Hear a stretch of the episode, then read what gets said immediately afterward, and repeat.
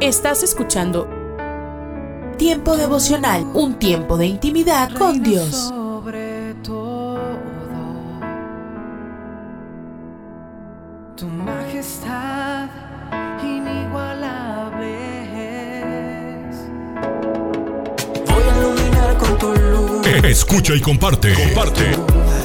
De mi boca viene Tiempo devocional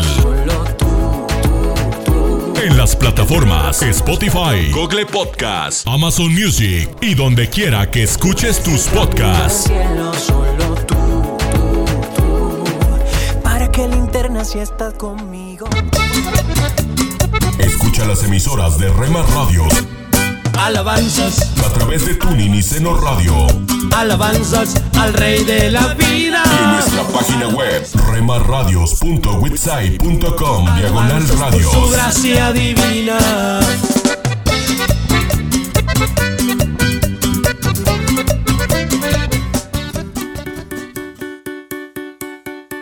Búscanos en Facebook, Facebook, www.facebook.com, diagonal Rema Radios MEX.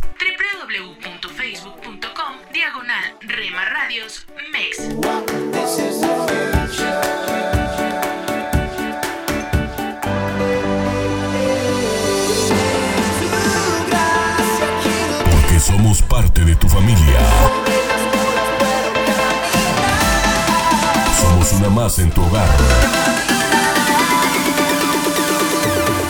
Gracias por dejarnos estar. Nuestro objetivo es ser una radio de bendición. Buena música. Buen contenido. En Rema Radio, impactando tu vida con poder.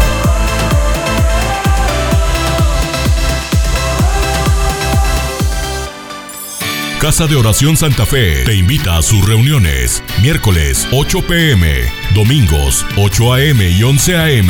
Estamos ubicados. Plaza Santa Fe, Boulevard República de Honduras 104, Interior 9, Hacienda Santa Fe, Tlajomulco de Zúñiga, Jalisco. Casa de Oración Santa Fe, un lugar para adorar.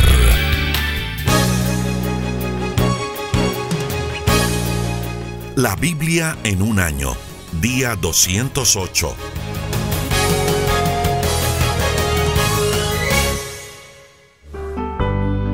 Primer libro de Samuel, capítulo 4. Los filisteos capturan el cofre del pacto.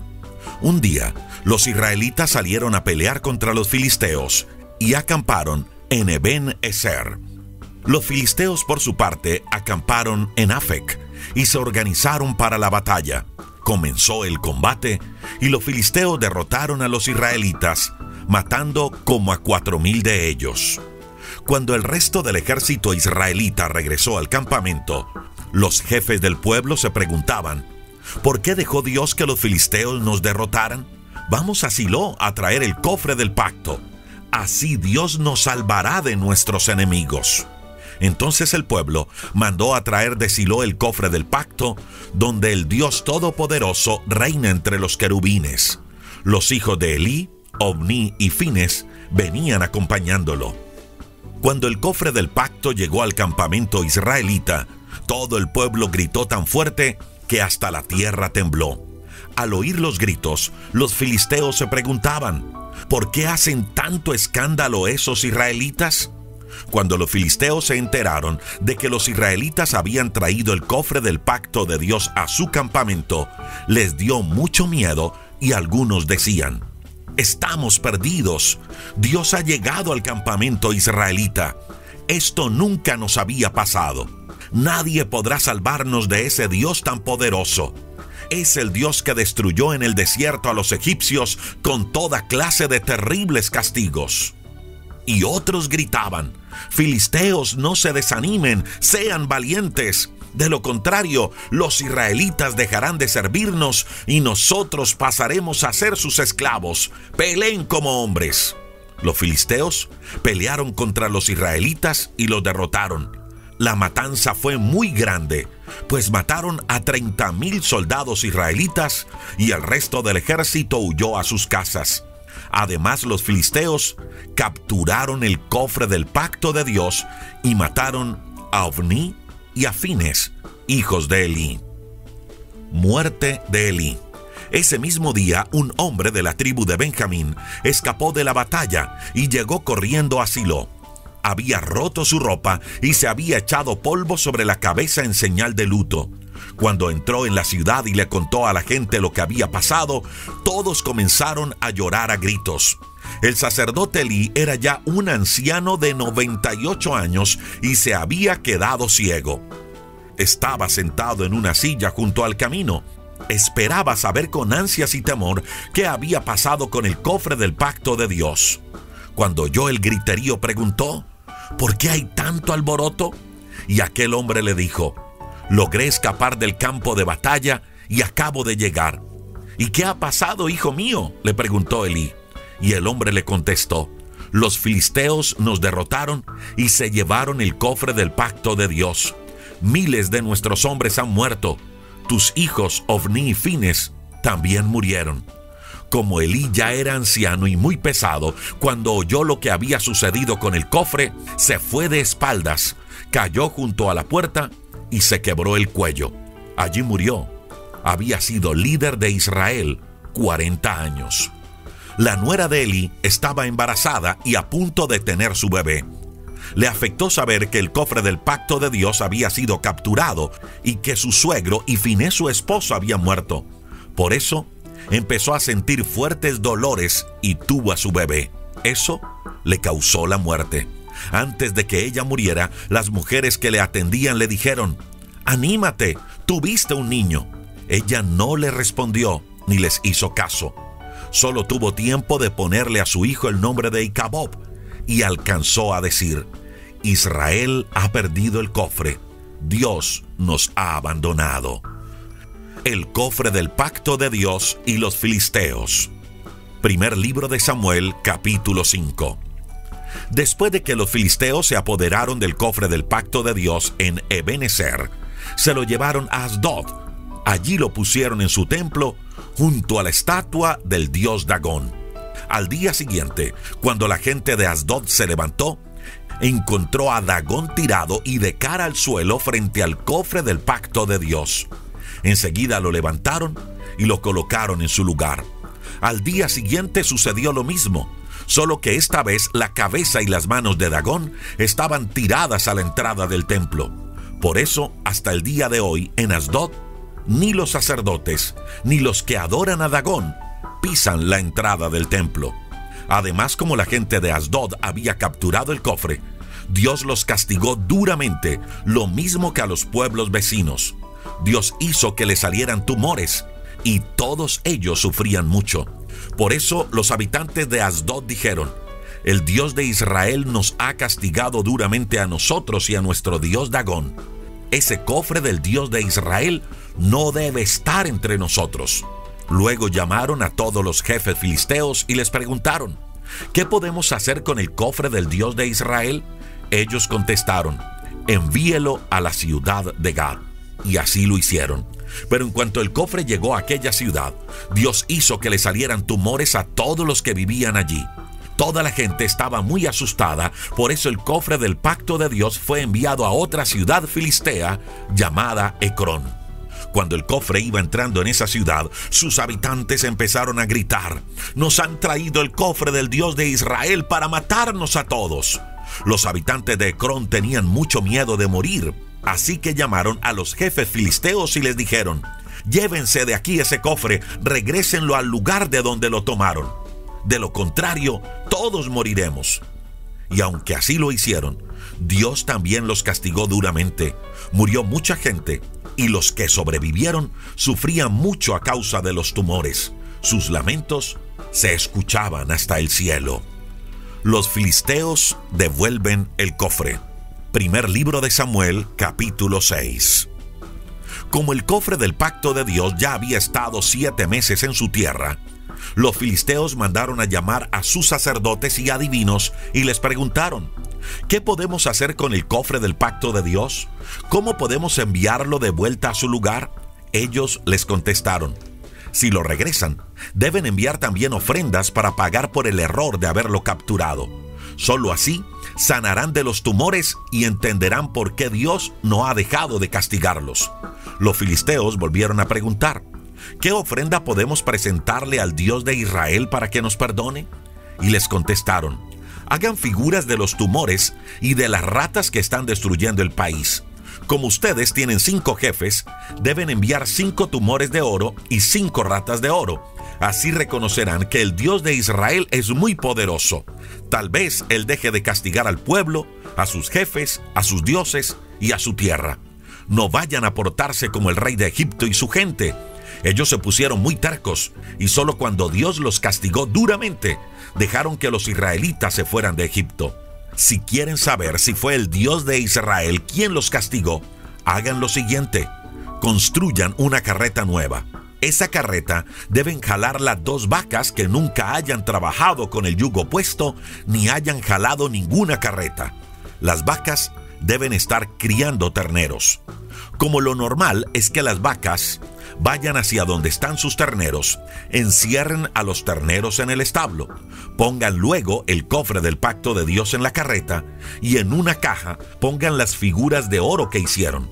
Una vez que hayan hecho esto, suelten la carreta para que las vacas se lleven la ofrenda. Fíjense entonces hacia dónde se dirigen las vacas.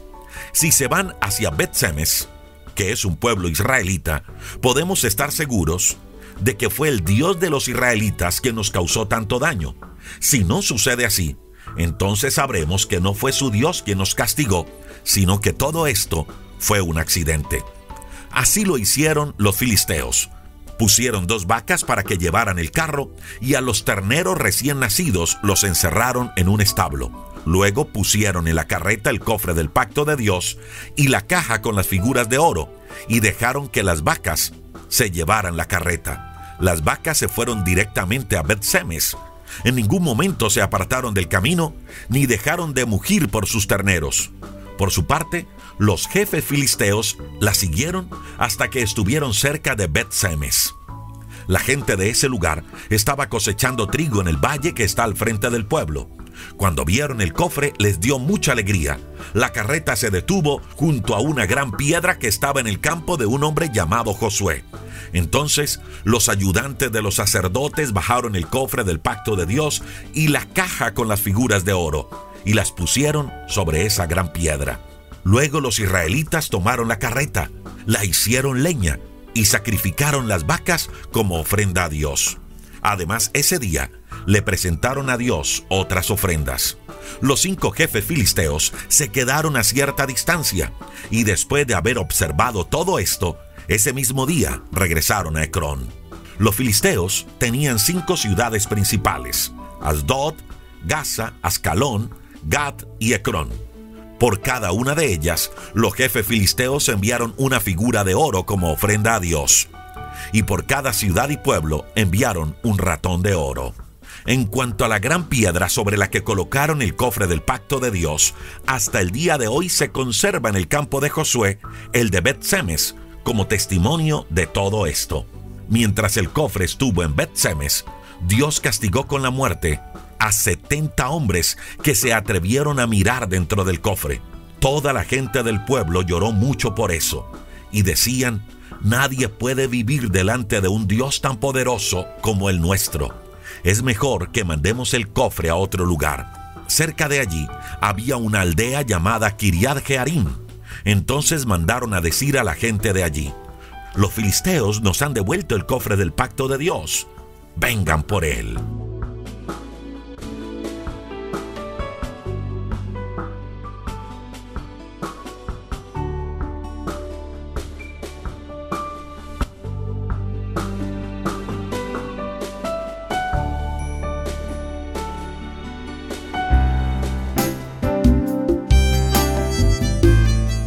Alimento para el alma. Lecturas diarias de inspiración producidas por Radio Transmundial.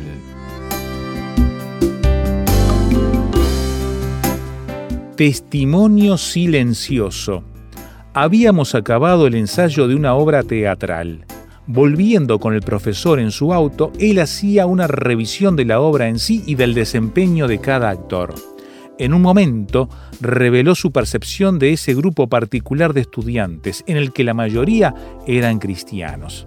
Decía sentirse muy a gusto y que todos eran gente muy buena, sencilla, dedicada y sin las groserías de otros jóvenes. Especialmente elogió a una compañera por su carácter tan agradable y transparente. Un adhesivo decía, un ejemplo vale más que mil palabras. Pedro dice a las mujeres cristianas que su comportamiento sea de tal forma que sus esposos puedan ser convencidos solo por observarlas. Por supuesto, que lo mismo vale para cualquier cristiano ante sus vecinos, colegas y amigos. La relación entre Abraham y Abimelech no había sido siempre de íntima amistad. Más bien había empezado con un serio problema, y puede leerlo allí en Génesis 20. Pero luego de que Abraham había vivido por un tiempo cerca de Abimelech, éste tuvo que reconocer diciendo, Dios está contigo en todo cuanto haces. La Biblia no nos relata que Abraham le haya hablado mucho de Dios a Abimelech, simplemente demostró con su vida cotidiana que otro gobernaba en él.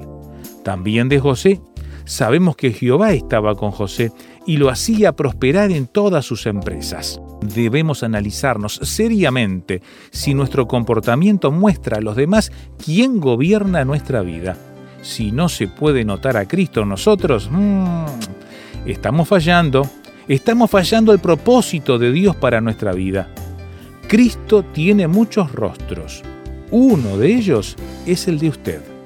Meditación escrita por Marvin Duke, Bolivia.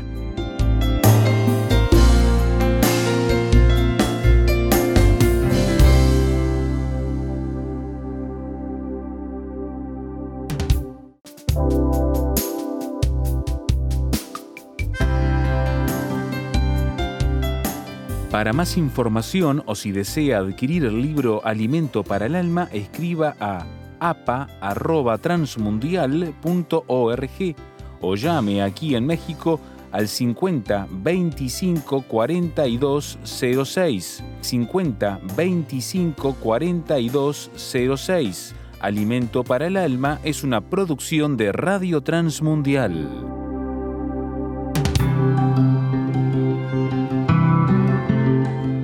Somos mujeres de esperanza Unidas elevamos nuestras voces al Señor, orando por nuestro mundo.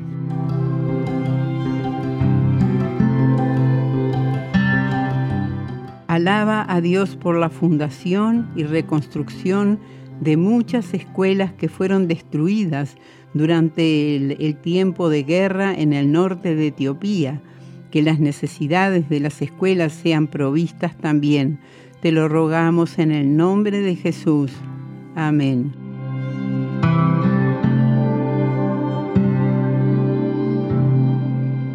Descarga el boletín de oración con todas las peticiones del mes, artículos adicionales para sembrar esperanza en mujeresdeesperanza.org o solicítalo por WhatsApp al signo de más 598 91 610 610.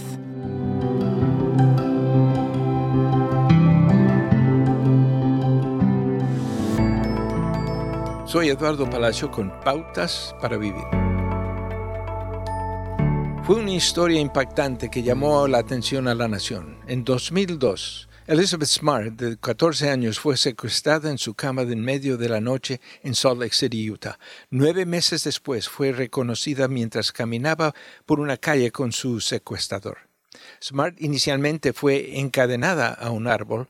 Con el tiempo las cadenas se volvieron innecesarias. Las palabras fueron suficientes. Su captor la amenazaba constantemente con matar a su familia si no cumplía con sus demandas. Más tarde relató, me han encadenado con cadenas reales, pero también me han encadenado con palabras y puedo decirles que las palabras son mucho más fuertes que las cadenas reales. Las palabras pueden ser poderosamente destructivas. Mírate, ¿quién te quería? Eres lo peor que eh, le ha pasado a esta familia. No vales nada. La Biblia habla del poder de la lengua. La lengua es llama de fuego, es todo un mundo de maldad, corrompiendo todo su cuerpo. Puede incendiar su vida porque está dispuesta para incendiar por el mismo infierno. Pero ningún ser humano puede domar la lengua. Es un mal incesante, lleno de veneno mortal. Es por eso que necesitamos hacer del Salmo 141, versículo 3, una oración diaria. Pon guarda, oh Señor, a mi boca, guarda la puerta de mis labios. ¿Se une a repetir esta oración que expresó el rey David conmigo? Acaba de escuchar a Eduardo Palacio con Pautas para Vivir, un ministerio de Guidelines International. Permita que esta estación de radio sepa cómo el programa le ha ayudado. Acompáñenos en la próxima emisión de Pautas para Vivir. Gracias por su sintonía. Hola, soy Johnny Erickson Tara. Era un día soleado y aunque mi amigo Jim se estaba recuperando de una operación en el pie, anhelaba sentarse en el porche delantero. Pensó que podría hacerlo sin ayuda, así que tomó su bastón y lo probó. Pero justo cuando Jim dio su primer paso, se tropezó y se cayó. Su esposa intentó levantarlo, pero al final tuvieron que llamar a los paramédicos para que lo asistieran. Después de llevarlo a una silla en su sala, le dijeron, Señor, para la próxima, en vez de arriesgarse, llámenos cuando necesite ayuda. Fue entonces cuando Jim se dio cuenta de que era su orgullo lo que le impidió pedir ayuda a su esposa en primer lugar. El Salmo 145 dice, Dios ayuda a los que están en problemas, Él levanta a los que han caído. Así que hoy aprendamos a pedir ayuda.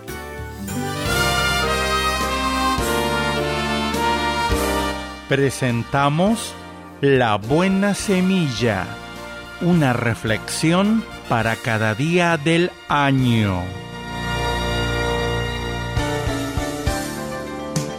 La buena semilla para hoy se encuentra en Gálatas 3, 27, 28. Todos los que habéis sido bautizados en Cristo, de Cristo estáis revestidos, y ya no hay judío ni griego, no hay esclavo ni libre, no hay varón ni mujer, porque todos vosotros sois uno en Cristo Jesús. La reflexión de hoy se titula El bautismo, señal de que me he revestido de Cristo. En su carta a los cristianos de Galacia, el apóstol Pablo compara el bautismo cristiano con un cambio de ropa. Nuestra nueva vestidura es Jesús, en otra carta Pablo escribe, Vestíos pues como escogidos de Dios, santos y amados, de entrañable misericordia, de benignidad, de humildad, de mansedumbre, de paciencia. Colosenses 3:12. Todas estas características, las mismas que el Señor Jesús manifestó, forman el tejido de la tela. El vestido nos habla de lo que es visible, de cómo vivimos nuestra vida cotidiana. Cuando creemos en el Señor Jesús, se produce un cambio vital. Cambiamos nuestro comportamiento porque tenemos una nueva vida. Aunque a menudo este cambio sea gradual y con altibajos, Dios quiere que manifestemos, que reflejemos las cualidades morales de Jesús. Otra idea derivada de la vestidura es la de pertenencia. Cuando yo estaba en el ejército tenía un uniforme. La gente que me veía veía mi uniforme y sabía que yo estaba en el ejército. Mi vestuario mostraba a qué regimiento pertenecía. Asimismo, el bautismo nos identifica públicamente con Jesús, rompe las barreras sociales, culturales o de identidad, es la señal de que pertenecemos a Cristo y, en consecuencia, estamos vinculados a todos los que por la fe han acudido a Él. Es una posición nueva en Cristo. Dice la Biblia, mi alma se alegrará en mi Dios porque me vistió con vestiduras de salvación, me rodeó de manto de justicia. Isaías 61:10.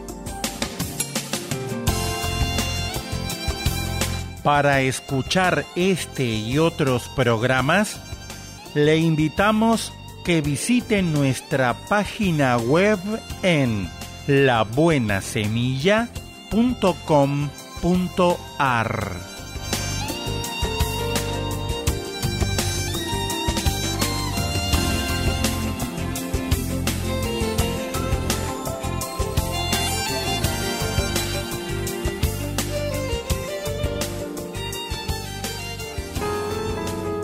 Estás escuchando Tiempo devocional, un tiempo de intimidad con Dios. Sobre todo, tu majestad inigualable es. Y esto quiere hacer temblar mi fe. Eh, Escucha y comparte. Comparte. Movido, Tiempo devocional en las plataformas Spotify, Google Podcast, Amazon Music y donde quiera que escuches tus podcasts.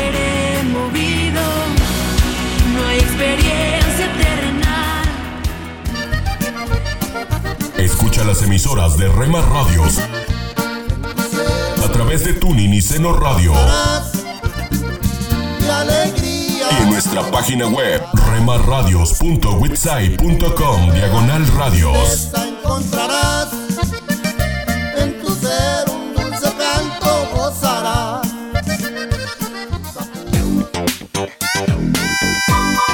Búscanos en Facebook, Facebook, www.facebook.com, diagonal Rema Radios MEX. www.facebook.com, diagonal Rema Radios MEX.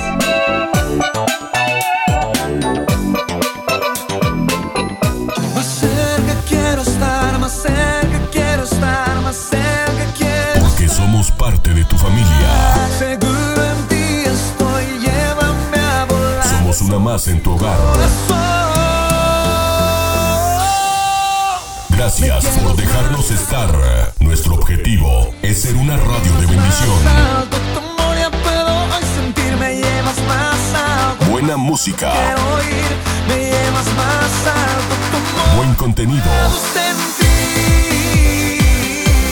Radio, impactando tu vida con poder.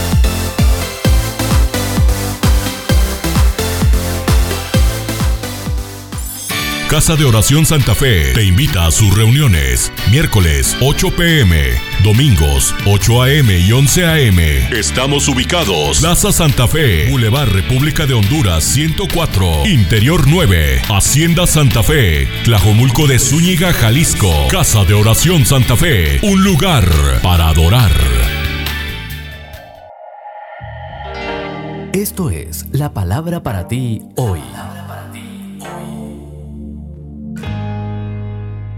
Y la palabra para ti hoy es Cómo protegerte cuando estás solo, escrita por Bob Gass. En Salmos 25:16 leemos, Vuelve a mí tu rostro y tenme compasión, pues me encuentro solo y afligido. David, quien cometió adulterio con la esposa de otro hombre, oró, Vuelve a mí tu rostro y tenme compasión, pues me encuentro solo y afligido.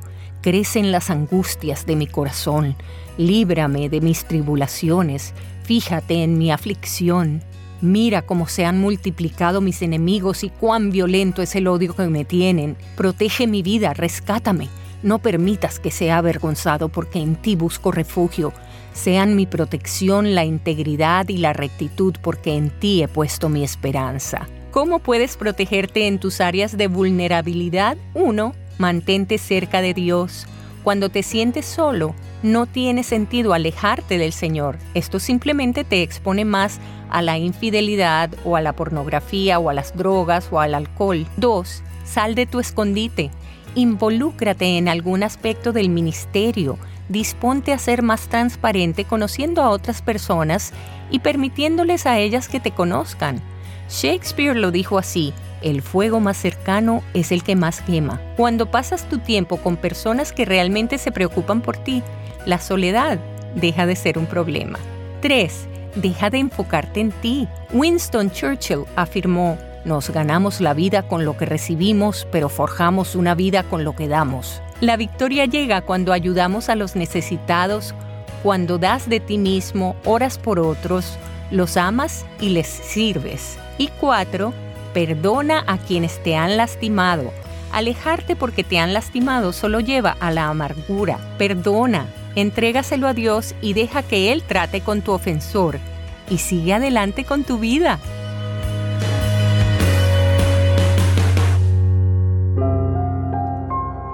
¿Cuándo has juzgado a otros por requerir una gracia extra? ¿En qué áreas de tu vida requieres gracia hoy? El pensamiento de hoy está escrito por Xochitl Dixon. Xochitl escribe. Mientras decorábamos la iglesia para un evento especial, la mujer encargada se quejó de mi inexperiencia. Después de que se fue, otra mujer se me acercó y dijo, No te preocupes, ella es lo que llamamos una RGE, requiere gracia extra. Me reí.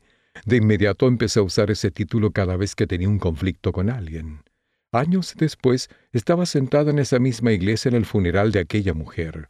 El pastor compartió cómo ella había servido sin ser vista y ofrendado generosamente a otras personas. Le pedí a Dios que me perdonara por juzgarla y murmurar sobre ella y aquellos a quienes había catalogado así en el pasado. Después de todo, yo necesitaba tanta gracia extra como cualquier otro creyente en Jesús. En Efesios capítulo 2, Pablo declara que todos los creyentes con justa razón mereceríamos ser castigados, pero Dios nos dio el regalo de la salvación, que no hicimos nada para merecerlo, un regalo que nunca podríamos ganar para que nadie se gloríe, nadie. A medida que nos sometamos a Dios, momento tras momento, durante toda la vida, el Espíritu Santo obrará para transformar nuestro carácter, para que reflejemos el de Cristo. Todo creyente requiere gracia extra. Estemos agradecidos de que la gracia de Dios es suficiente. Oremos, Dios, ayúdame a mostrar gracia abundante a otros. En el nombre de Jesús. Amén. El pensamiento de hoy fue traído a ustedes de parte de Ministerios Nuestro Pan Diario. ¿Te imaginas? Una reflexión del pastor y comunicador José Pablo Sánchez con Esperanza Suárez.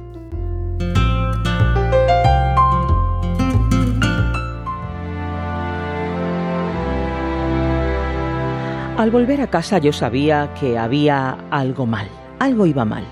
Mi esposa también lo notó. Mentalmente, emocionalmente, en el campo de batalla se hacen muchas cosas y no tienes tiempo de procesarlas, todo va muy rápido, pero cuando vuelves a casa tienes mucho tiempo para pensar. Esto afirma el soldado Brian Flannery mientras recuerda los primeros síntomas del estrés postraumático que sufrió al retorno de la guerra de Afganistán. Negaba que me pasaba algo, pero una noche de tormenta un rayo cayó en un poste cerca de casa. Salté de la cama, cogí mi arma y comencé a disparar hacia el poste. Gracias a Dios no pasó nada, pero en ese momento me sentí aterrado y me puse a llorar por lo que había hecho, cuenta Brian. Para recuperarse, Brian participó en varios programas de control de la ansiedad y la ira. Hizo terapia, recibió apoyo médico y psicológico y cuando pensaba que ya estaba recuperado volvió al frente de batalla, llevando en esta ocasión a su esposa e hijos para vivir en la base militar.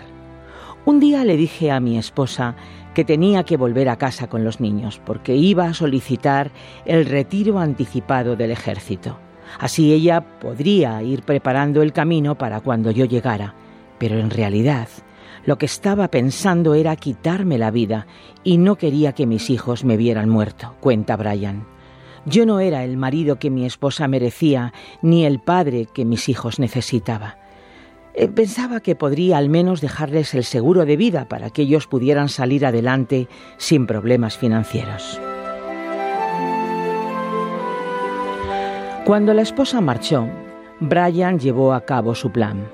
Fui al cuartel, entré en el barracón, me tragué dos botes de píldoras, me eché sobre la cama, reí y sonreí por primera vez en dos años porque sabía que por fin todo había terminado pero un soldado que apenas conocía a Brian fue al barracón a buscarle para invitarle a jugar un videojuego. Le encontró moribundo. Llamó a los servicios de emergencias y le salvó la vida. Había muy pocas posibilidades de que me encontrase pero me encontró. Cuenta Brian, reconociendo que a pesar de su ateísmo, en aquel momento Dios protegió su vida.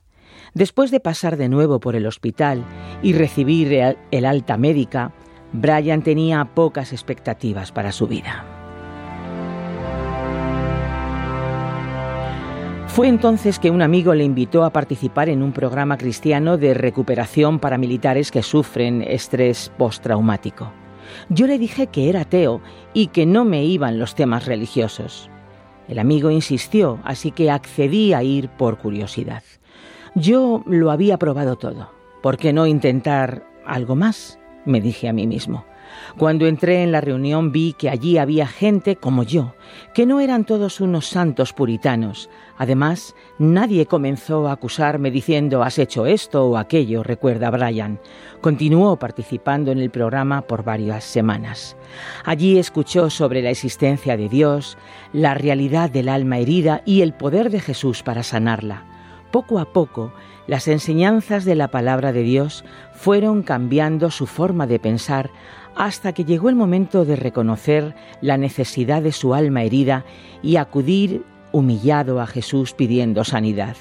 El efecto de esa decisión fue radical y la sanidad completa. Hoy Brian se dedica a ayudar a otros militares que como él necesitan superar el trauma. Mucha gente ha estado en el ejército y coge todas esas malas experiencias que ha vivido y creen que pueden ponerlas en una caja y esconderlas, olvidarlas, pero no es cierto. Tarde o temprano esa caja explota y no sirve de nada olvidarlo. Hay que buscar una solución. En el exterior todo parece bonito, pero las raíces del alma están podridas por el trauma. La única forma de salir de ese proceso es cambiar las raíces.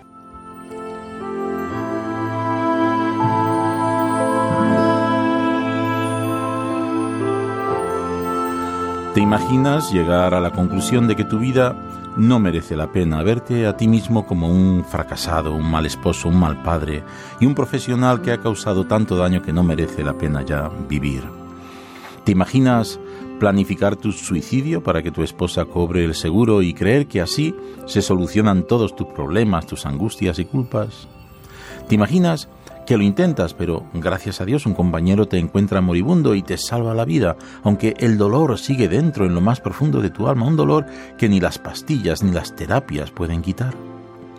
¿Te imaginas que cuando ya crees que no hay salida, un amigo te invita a que le des una oportunidad a Jesucristo y para tu sorpresa, allí empiezas a encontrar respuestas que nunca antes habías recibido y tu alma herida poco a poco encuentra la sanidad? Pues no te lo imagines más, es verdad. La verdad de aquellos que le dan una oportunidad a Jesús para sanar las heridas de su alma. ¿Has escuchado ¿Te imaginas? Un espacio producido por Radio Encuentro, Radio Transmundial en España. Comunícate a info@radioencuentro.net.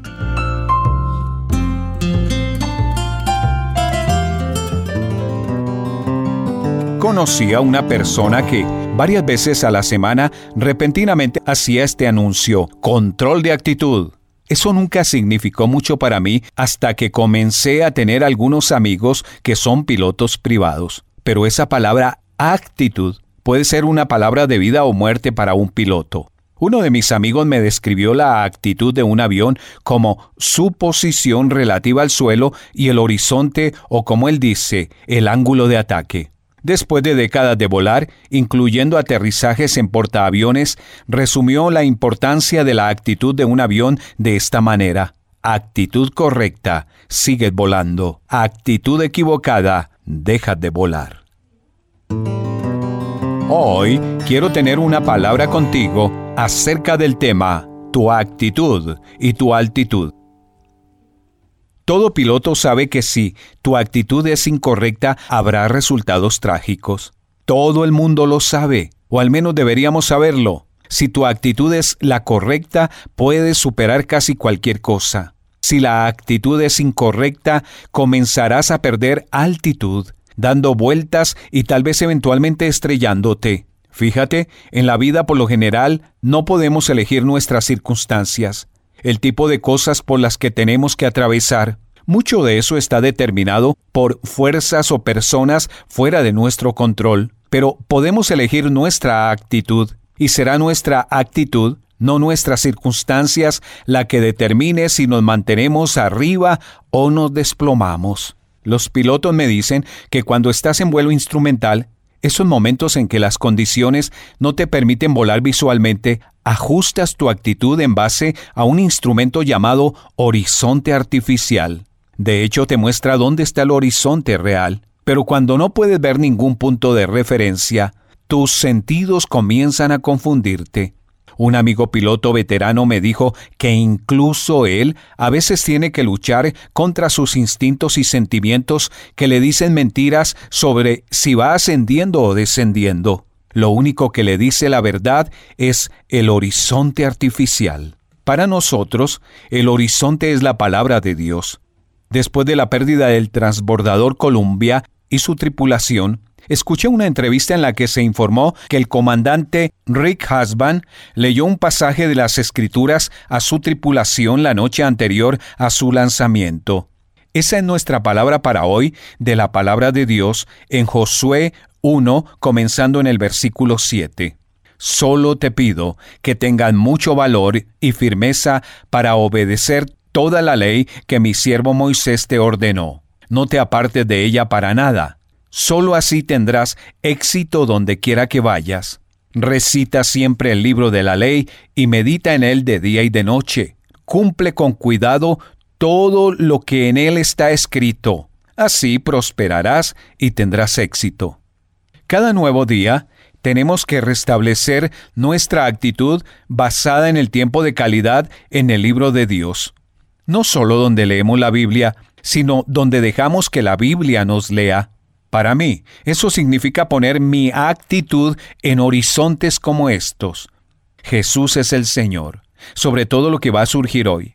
El amor cubre multitud de pecados. Si amo a la gente, hoy pasaré por alto sus errores. No llevaré un registro de ellos. Esa es una actitud correcta para el día. Luego están esas palabras bíblicas, y todo lo que hagáis, hacedlo de corazón. Colosenses 3, versículo 23 entonces sea lo que sea que tenga que hacer hoy, si particularmente me guste o no, voy a hacerlo con todo mi corazón. Cuando estés fijando tu actitud, ponla en esto. La batalla no es de ustedes, sino mía. Segunda de Crónica 20:15. En cada batalla que vas a enfrentar hoy. Y finalmente, puesto los ojos en Jesús. Hebreo 12:2. No dejes que nada ni nadie te distraiga de que Jesús sea tu enfoque. Fija tu actitud en el horizonte de la palabra inmutable de Dios. Incluso cuando tus instintos y tu entorno te griten que vayas por otro camino. Si tu actitud es la correcta, mantendrás tu rumbo, volarás con firmeza a medida que avanzas y completarás tu misión. Así que elige tu actitud. Una palabra contigo, de Ran Hatchcraft.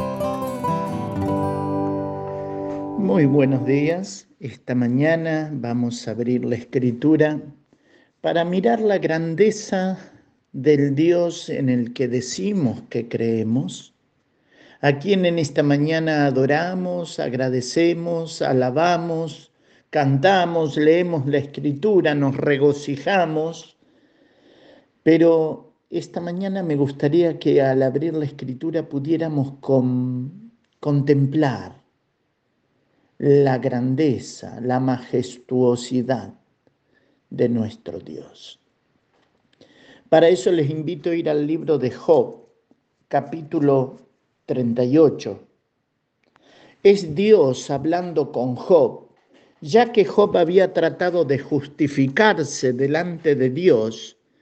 Dios lo pone a Job en el lugar de maestro y, es como si Dios se sentara para preguntarle a Job y que Job tuviera que responder a las preguntas que de los labios de Dios emanaban.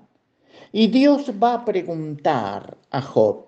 Y quizás sería bueno que nosotros nos pusiéramos al lado de Job y tratáramos de responder a las preguntas de Dios para que lleguemos a darnos cuenta de cuán grande es el Dios en el que nosotros decimos que creemos. Fíjese por favor Job capítulo 38, versículo 16. Dice Dios, ¿has entrado tú hasta las fuentes del mar? ¿Y has andado escudriñando el abismo? Y la respuesta es no. Verso 17. ¿Te has sido descubierta las puertas de la muerte? ¿Y has visto las puertas de la sombra de muerte? Y la respuesta es no. Verso 18. ¿Has considerado tú hasta la anchura de la tierra? Declara si sabes todo esto.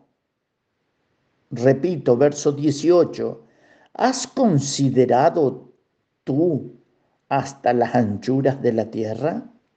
Declara si sabes esto y la respuesta es no. Verso 19. ¿Por dónde va el camino a la habitación de la luz? ¿Y dónde está el lugar de las tinieblas? Y la respuesta cuál es? No sé. Verso 20. Para que las lleves a sus límites y extiendas y entiendas la senda de su casa? ¿Tú lo sabes? Pues entonces ya habías nacido y es grande el número de tus días. Verso 22. ¿Has entrado tú en los tesoros de la nieve? ¿O has visto los tesoros del granizo? Y la respuesta es no. Verso 23. Perdón, verso 24. ¿Por qué camino se reparte la luz y se esparce el viento solano sobre la tierra? Y la respuesta es, no sé. Verso 28. ¿Tiene la lluvia padre? ¿O quién engendró las gotas del rocío? ¿De qué vientre salió el hielo y la escarcha del cielo? ¿Quién la engendró? Y verdad es que nos quedamos en silencio, ¿no? Si Dios esta mañana pusiera delante de ti este cuestionario de preguntas, y tuvieras que responder para egresar, sin duda tanto tú como yo seríamos rechazados, porque no hay en nosotros sabiduría para responder estas preguntas. Y es solamente Dios preguntándole a Job, ya que Job había dicho, yo hacía esto, yo hacía lo otro, yo venía acá, yo iba allá, yo predicaba acá, yo cantaba allá.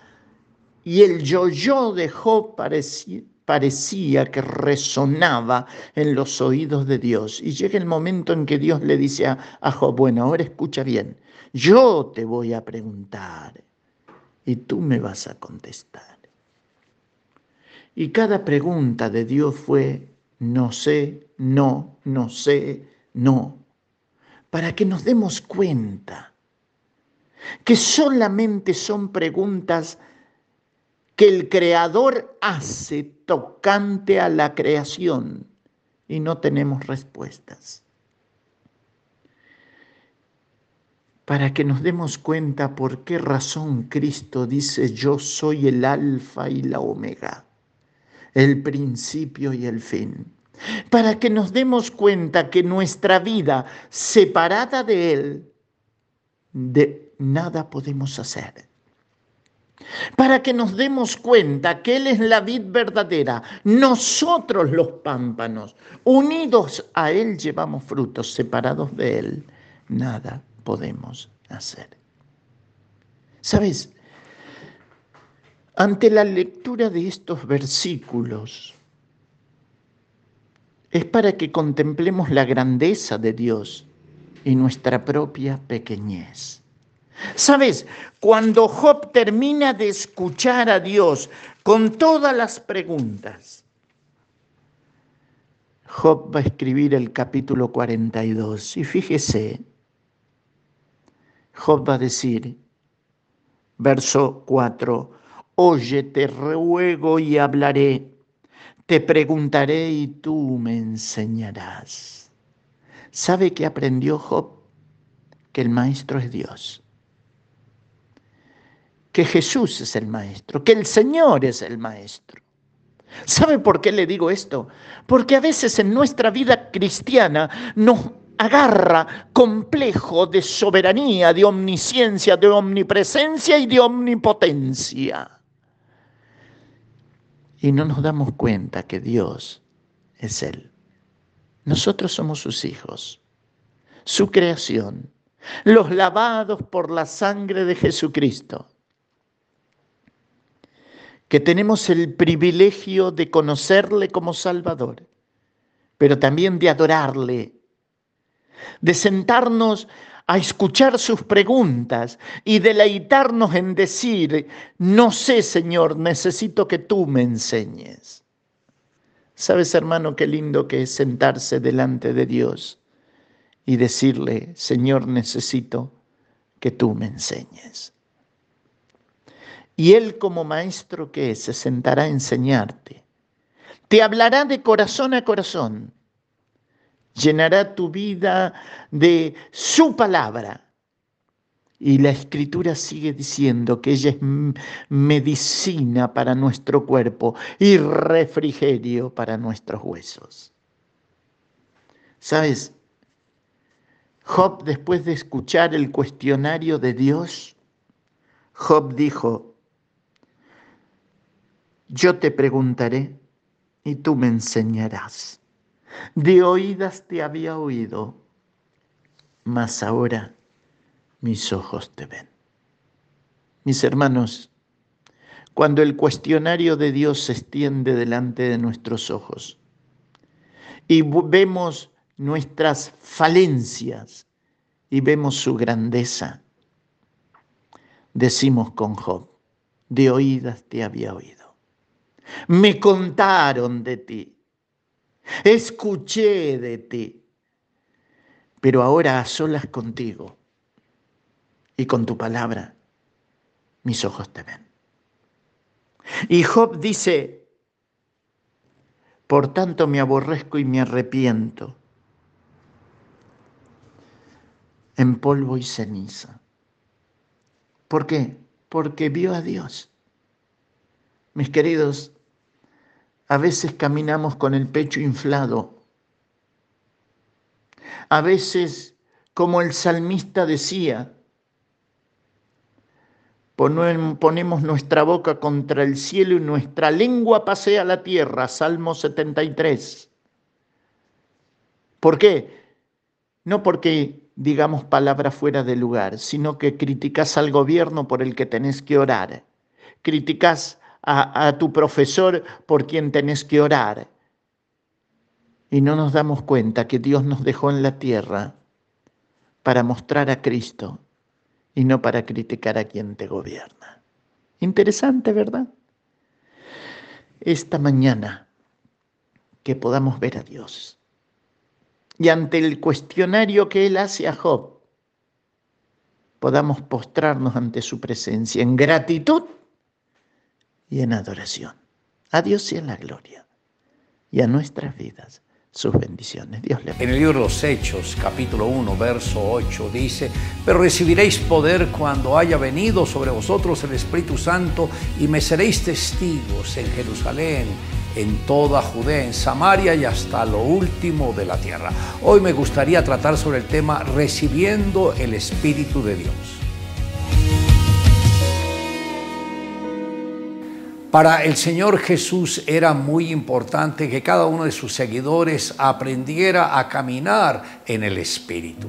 Él siendo el mismo Dios encarnado necesitó la presencia del Espíritu Santo para poder desarrollarse de una manera exitosa en la misión que el Padre le había confiado.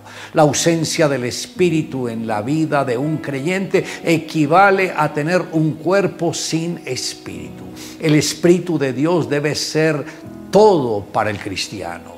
Cuando Dios creó a la primera pareja, lo primero que hizo fue soplar aliento de vida en ellos. El tiempo que Jesús estuvo caminando con los discípulos fue para ellos un tiempo de formación de su carácter.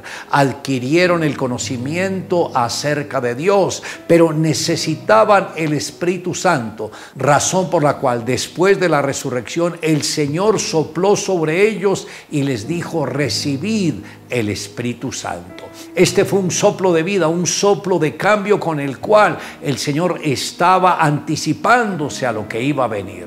Si Jesús, aún siendo Dios, necesitó al Espíritu Santo para caminar en este mundo, ¿cuánto más nosotros? Un creyente sin la ayuda del Espíritu Santo difícilmente podrá desarrollar todo el potencial que Dios tiene para él. Hay creyentes que se han destacado en sus dotes de oratoria, en sus conocimientos, en su capacidad, pero si ellos dejaran al Espíritu Santo trabajar juntamente con sus vidas, el potencial que desarrollarían sería incalculable. Esto es para todos los creyentes y debemos estar preparados. La vida cristiana es exitosa por la presencia del Espíritu de Dios en ella. Cada creyente que ha aceptado a Jesús dentro de su corazón siente una presencia fresca, llena de energía, pero esa es la del Espíritu Santo. Y Él anhela que nosotros dediquemos tiempo al Espíritu Santo. Recordemos que Jesús está sentado a la diestra del Padre, pero el Espíritu Santo vino a vivir dentro de nosotros. Y por tal motivo el mismo Espíritu de Dios quiere estar en aquellas vidas que ya son regeneradas. Recordemos, los hombres viejos representan a aquellas personas que experimentaron la presencia del Espíritu Santo en sus vidas por algún tiempo, pero que por diversas circunstancias perdieron la comunión con Dios. El odre nuevo es la vida regenerada, transformada por el Padre, una vida que está llena de la gracia, del amor y de la bondad de Dios. Por tal motivo, cuando nosotros estamos seguros de que el Espíritu Santo mora dentro de nosotros, ya cuando partamos de este mundo, sabemos que el mismo Espíritu Santo nos va a llevar a la intimidad con el Padre y también con el Hijo. Un poderoso rey era famoso por sus riquezas y aunque era muy rico, no era feliz. Pero un día oyó de un sabio anciano que daba lecciones para que las personas fueran felices. Por ello fue en busca de su felicidad y buscó al anciano, el cual lo recibió amablemente y lo invitó a dar un paseo con él. Caminaron por una senda estrecha hasta llegar a una roca muy grande ubicada encima de la montaña. Señalando la roca, dijo el anciano al rey, ¿por qué habrá edificado el águila su nido en la roca que está encima de la montaña? Contestó el rey, sin duda para estar a salvo de todo peligro. Cierto, dijo el anciano. Seguido entonces el ejemplo del águila, ponte a salvo sobre la roca, después estaréis seguro de todo peligro, disfrutaréis la paz y el gozo todos los días de vuestra vida. Todo lo que poseemos en la tierra es pasajero. Que nuestra preocupación más grande sea agradar a Dios, estar en santidad, siendo libres de la contaminación. Santifícate, porque Dios quiere usar tu vida para grandes cosas. No hay nada ni nadie en este mundo que pueda darte la seguridad, la paz que necesitas. Por eso debemos procurar que nuestras vidas estén refugiadas en Dios. Cuida lo que ves, lo que piensas, lo que hablas. Refúgiate en el Señor. La paz y el gozo, la seguridad que buscas se encuentran en Él. La roca de tu salvación es Jesucristo. Le invito a que me acompañe en la siguiente oración. Amado Dios, gracias por darnos la revelación de la redención y de la salvación a través de tu palabra, porque a través de esta misma fue que nosotros conocimos de tu Hijo Jesucristo. Gracias porque entendimos que Él derramó su sangre por nuestra redención, pero también Él abrió las puertas para que recibiéramos al Espíritu Santo cuando sopló aliento de vida en los discípulos de Él. Y gracias Señor porque ese mismo aliento lo sentimos ahora en nuestras vidas y sabemos que el Espíritu Santo mora dentro de nosotros. Te amamos Dios en Cristo Jesús. Amén. Declare juntamente conmigo, pero recibiréis poder cuando haya venido sobre vosotros el Espíritu Santo.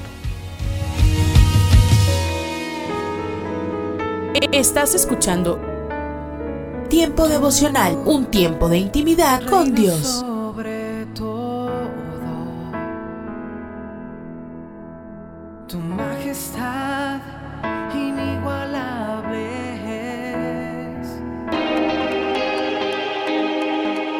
Escucha y comparte. Comparte.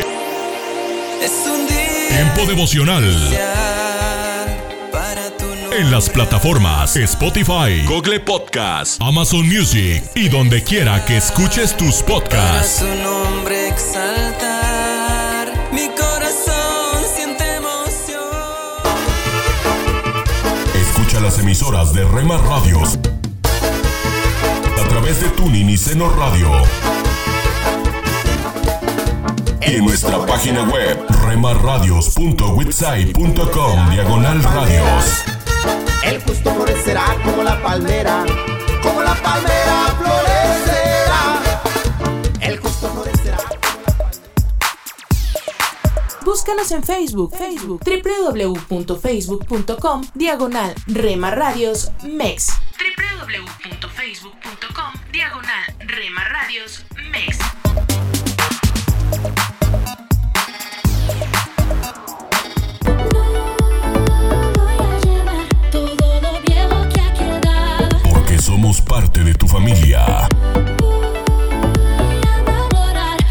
Somos una más en tu hogar. Gracias por dejarnos estar. Nuestro objetivo es ser una radio de bendición.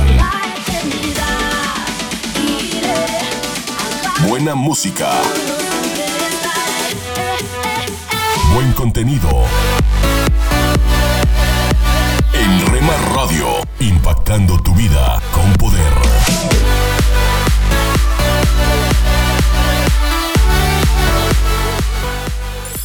Casa de Oración Santa Fe te invita a sus reuniones. Miércoles 8 pm, domingos 8 am y 11 am.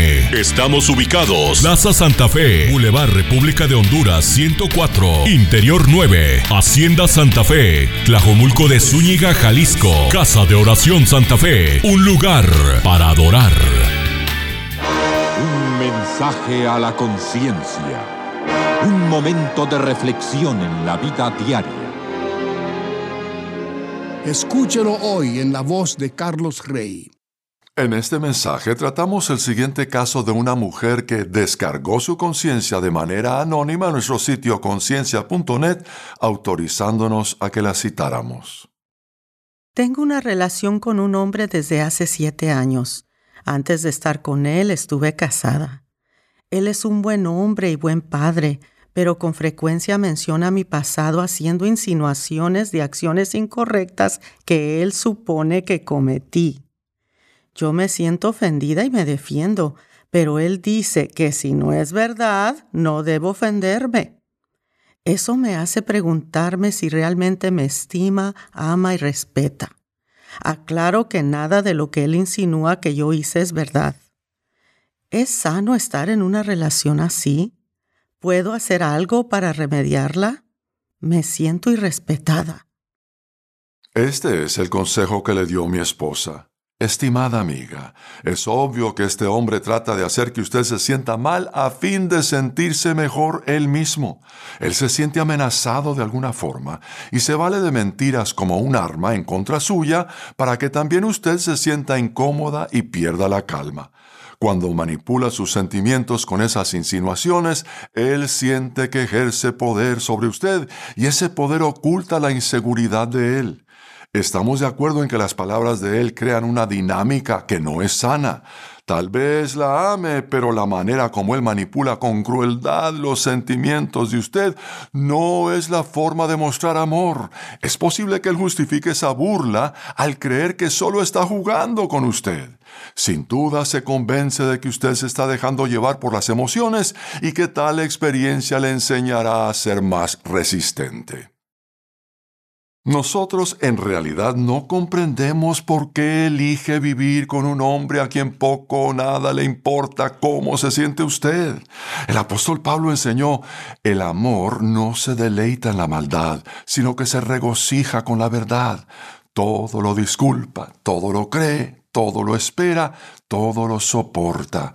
Dios diseñó la intimidad sentimental de modo que se disfrutara dentro de los límites de la seguridad y del compromiso del matrimonio. Cuando un hombre y una mujer toman la decisión de unirse en matrimonio, con eso protegen sus propios intereses al cuidarse y valorarse mutuamente. Ya no pueden herir al otro o a la otra sin herirse a sí mismos. El hecho de que muchas personas no cumplen sus votos nupciales no debilita la intención o el plan de Dios. Y el hecho de que muchos matrimonios terminan en divorcio no hace dudar de la institución del matrimonio, sino más bien de las dos personas que incumplieron sus votos. Nosotros creemos que usted no debe vivir con ningún hombre con quien no esté casada.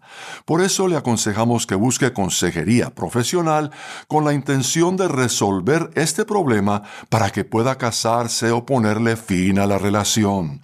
No debe considerar el seguir adelante si nada cambia. Con eso termina lo que Linda, mi esposa, recomienda en este caso. El caso completo puede leerse con solo pulsar la pestaña en conciencia.net que dice casos y luego buscar el caso 757. Si aún no se ha suscrito para recibir un mensaje a la conciencia por correo electrónico, le invitamos a que ingrese a nuestro sitio conciencia.net y se suscriba hoy mismo. Hoy, en Ecos del Pasado. Avivamiento por la palabra.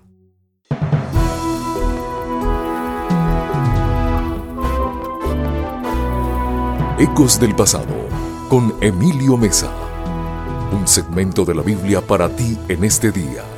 Consejos del pasado que impactan el presente. Dame vida de acuerdo con tu amor y cumpliré los mandatos de tus labios. Salmo 119, 88. El avivamiento lleva a la iglesia a tener gran hambre por la palabra de Dios. El mismo espíritu que inspiró la palabra es derramado sobre la iglesia en tiempos de avivamiento. El avivamiento es gobernado por la palabra, pues el Espíritu Santo honra la palabra. Por consiguiente, el avivamiento debe ser guiado por la palabra.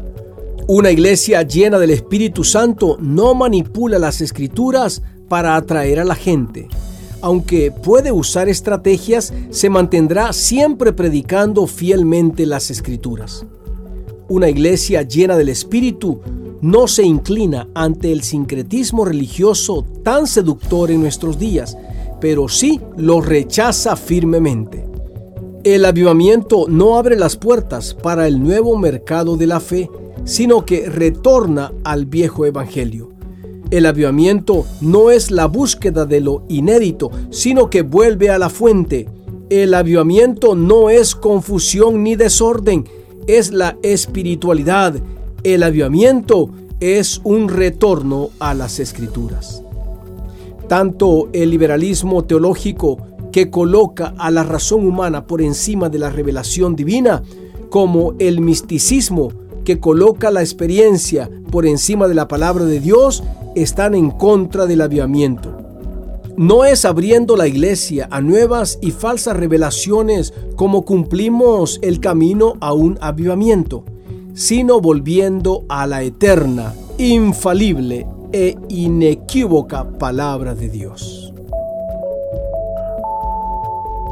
Dios En tu palabra están los mandatos de tus labios y por eso hemos encontrado vida. Que seamos fieles estudiantes y hacedores de tu palabra. En el nombre de Jesús. Amén.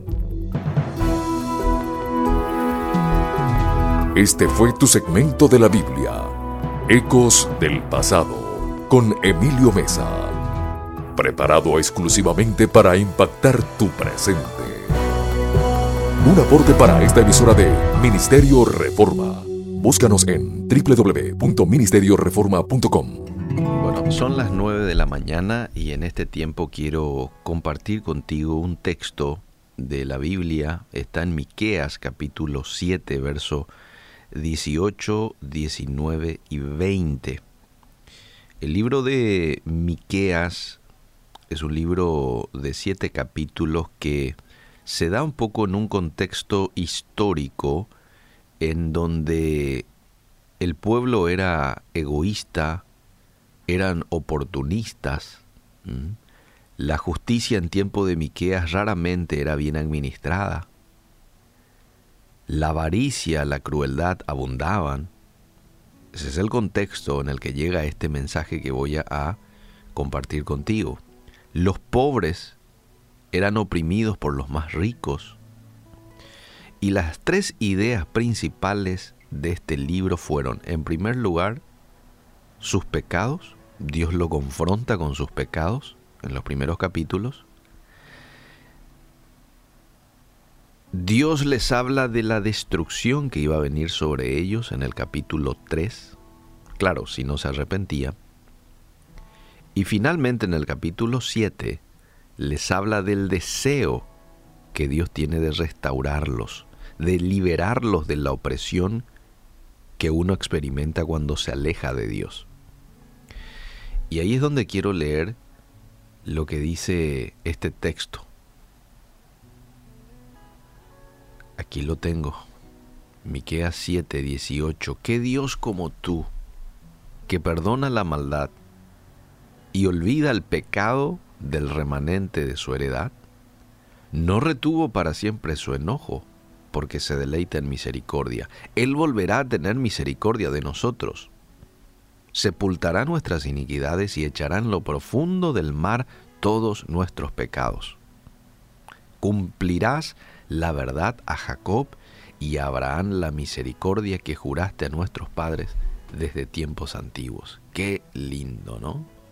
Qué Dios como tú, Dios, que perdona nuestras maldad, tienes de nosotros misericordia y no solo eso, sepulta nuestras iniquidades. ¿Cómo está tu relación con Dios? ¿Mm?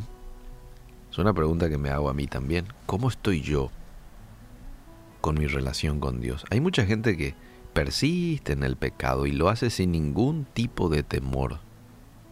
Saben que están haciendo mal, pero como el pecado es atractivo y placentero por un breve momento, por un breve momento con graves y duras consecuencias, pero es atractivo, pues entonces persisten en pecar.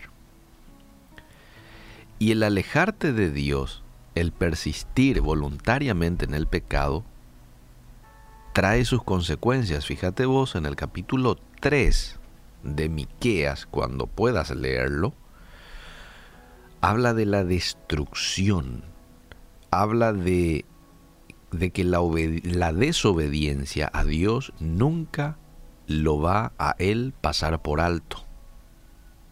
¿Mm? Puede que hoy estés caminando separado de Dios, quizás ya has experimentado la disciplina de parte de Dios, o la estás experimentando en este tiempo, o quizás todavía su vara no se ha dejado sentir en tu vida, pero quiero recordarte que así como su justicia es tan fuerte y tan real, así también lo es su misericordia. Así también lo es su misericordia. Me encanta que Dios como tú, que perdona la maldad, olvida el pecado, no retuvo para siempre su enojo, porque se deleita en misericordia. Quizás hoy vos digas, estoy cansado de fallarle a Dios en esta área, en aquella área. Eh, pero hoy es el día de aprovechar la misericordia que Dios tiene para con nosotros, no de mal usar. Es el día de aprovechar la misericordia y arrepentirnos y arrepentirnos de veras. ¿eh? Decirle Dios, no puedo con esto, ayúdame. Ya he intentado con mis propias fuerzas. No puedo. Lléname de tu Espíritu Santo de manera que Él me pueda dar la capacidad a vencer esto en mi vida. Esto que siempre me desanima porque vuelvo a caer. Y yo estoy seguro que el Espíritu Santo, si vos haces esto de todo corazón, pero está con todas las ganas de ayudarte y de darte la capacidad que a vos te falta para que puedas vencer. No sé qué podría ser eso. Algún pecado, algún vicio, alguna mala costumbre.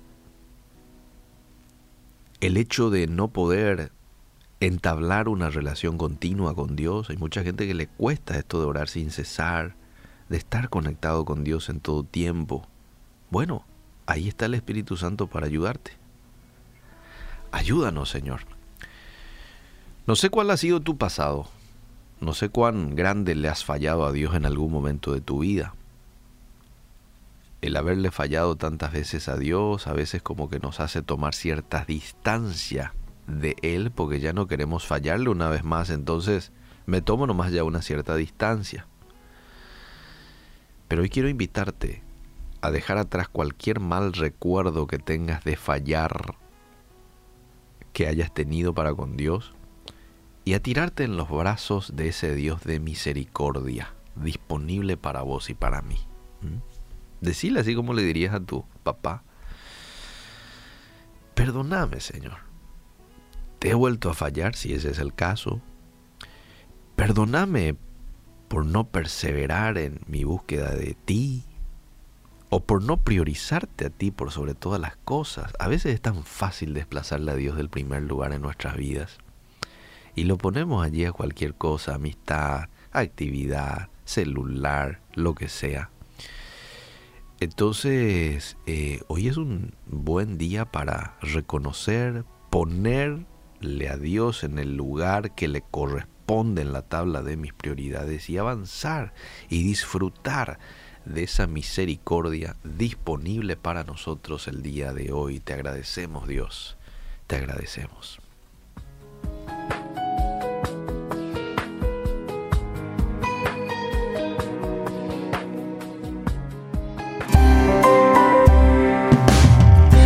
Ceguera espiritual significa creernos buenas personas, creernos lo mejor, que todo está bien, pero no nos damos cuenta que aún tenemos cosas, rivalidades, rencores, actitudes, muchas cosas. Tenemos que salir de ese concepto. La dosis diaria con William Arana. Para que juntos comencemos a vivir. Esto pasó realmente en un consultorio. Está un afrodescendiente sentado allí, joven, en una sala de espera de un consultorio. De repente llega una pareja con una niña.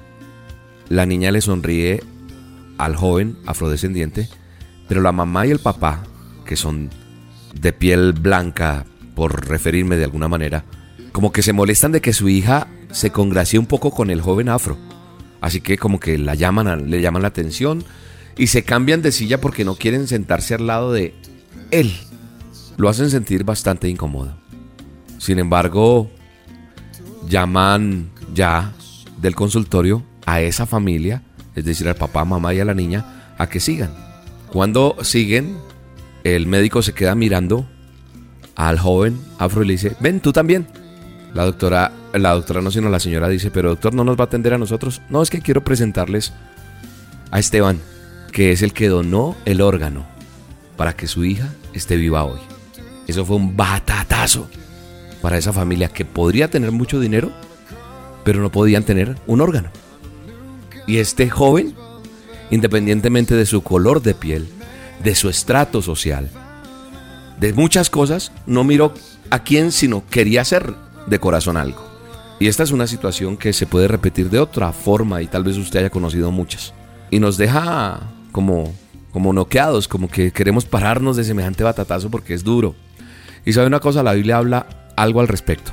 En alguna dosis hablé de, de este texto, pero enfocado a otra cosa, pero quiero que recordemos algo.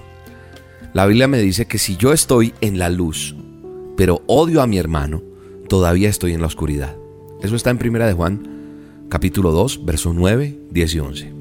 Dice que si yo estoy en él, que es la luz, pero odio a su hermano, yo todavía no estoy en la luz, me encuentro en la oscuridad. Dice que el que ama a su hermano vive en la luz y no hay nada que lo haga caer. Pero el que odia a su hermano vive y anda en la oscuridad y no sabe a dónde va, porque la oscuridad lo ha dejado ciego. Yo creo que aquí donde dice, pero el que odia a su hermano, y no le puede decir, el que le hace acepción, el que le dice, "Mm, contigo no me gusta compartir, contigo no quiero ir al cine, ay, vamos, y esto pasa en la iglesia. Esto pasa en el colegio, esto pasa en la universidad, esto pasa en el trabajo. Armamos parche, armamos el plan, pero ay, no, ¿cómo hacemos para que no se entere fulano? Ay, se nos pegó, se nos pegó, ¿qué hacemos?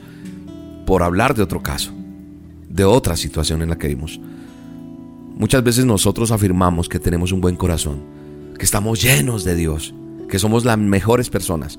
Sin embargo, a veces salen de nuestra boca palabras contra otros, palabras amargas, palabras odiosas, palabras racistas, palabras discriminadoras. Y hacemos acepción de personas. Pero sabe una cosa, estamos en la oscuridad, dice la Biblia. Y a veces creemos tener un concepto de nosotros mismos el mejor. Hay que estar más atentos a esto, dice la palabra. Porque cuando se está cegado ahí, no nos damos cuenta de que somos odiosos o que tal vez traemos mucho resentimiento, traemos rencor, traemos envidia. Y cuando se tiene todas estas cosas de oscuridad, pues no hay bendición, no hay claridad en nuestra vida. Sabe también qué pasa, no sabemos para dónde vamos. Estamos aprendiendo cada día con las dosis, ¿sí o no? A mí me gustaría darle la carita a todos. ¿Sí estamos aprendiendo o no? Me preocupa muchas veces que personas vienen recibiendo la dosis hace mucho tiempo, pero no pasa nada. Y escriben tan linda la dosis de hoy. Me encuentro con personas, ay, esas dosis suyas, usted habla tan bonito. Gloria a Dios por eso. Gloria a Dios porque Él, en su infinita misericordia, solo Dios, le plació a este personaje con 10.000 defectos usar para su honra y su gloria. Y lo puede hacer contigo también, no solamente conmigo. Pero si Él no le pone la sazón, si Él no le pone el toque toque a esto para que sea espectacular, su espíritu divino, esta dosis no, no valdría de nada. Pero te quiero decir una cosa. No está mal y rico escuchar que Dios está haciendo cosas en muchas personas, nos alegra mucho. Pero yo quiero, yo quiero que tú pongas en práctica la dosis. Mira, ¿por qué no te retas a aprenderte el versículo en la dosis de cada día? ¿Por qué no aplicas en el día la dosis para que realmente aprendas algo? Que te encuentres con cosas en el día en el cual voy a aplicar esto. Esto que dijo William, el pastor, como tú me quieras decir, no importa. Voy a aplicar esto que Dios puso hoy en la dosis en la boca de William. Pero basta de decir de pronto, pero sigo igual y nada cambia y todo sigue lo mismo. Tenemos que salir de ese concepto. Seguir espiritual significa creernos buenas personas, creernos lo mejor, que todo está bien, pero no nos damos cuenta que aún tenemos cosas, rivalidades, rencores, actitudes, muchas cosas. Hoy el Señor está abriendo nuestro entendimiento a través de esta dosis y nos está llenando de esa unción para que nosotros tengamos luz y bendición. Pero en serio, la dosis hay que ponerla en práctica. La palabra de Dios hay que ponerla en práctica. Así que hoy el reto es aprender esta dosis. Padre bueno y eterno, gracias porque abres mis ojos. Dile, Señor, gracias porque estás abriendo mis ojos para ver y para quitar todo lo que no es lo que no es tuyo, lo que no te agrada. Y hoy te pido que llenes mi vida de tu Espíritu Santo, porque quiero andar en tu luz, en tu amor, con todo mundo, con las personas que me rodean. Decido amar. Es una decisión amar. Decido perdonar. Decido vivir una vida de milagros en el nombre de Jesús. Amén y amén. Te bendigo en este día. Jesús, Jesús, Jesús, no hay otro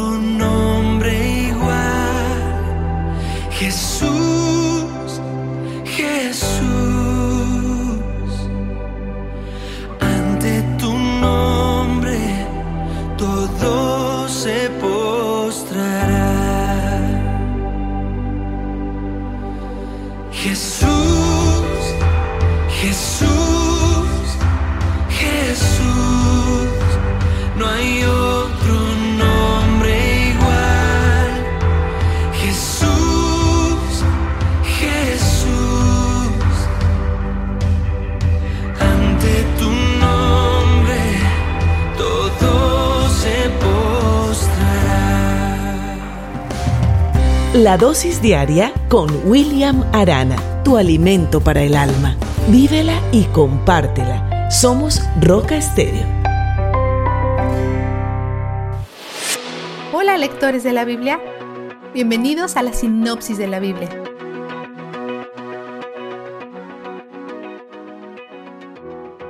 Si bien Dios ha elegido Israel, hay algunos a quienes ha dado corazones sin discernimiento y ojos cerrados.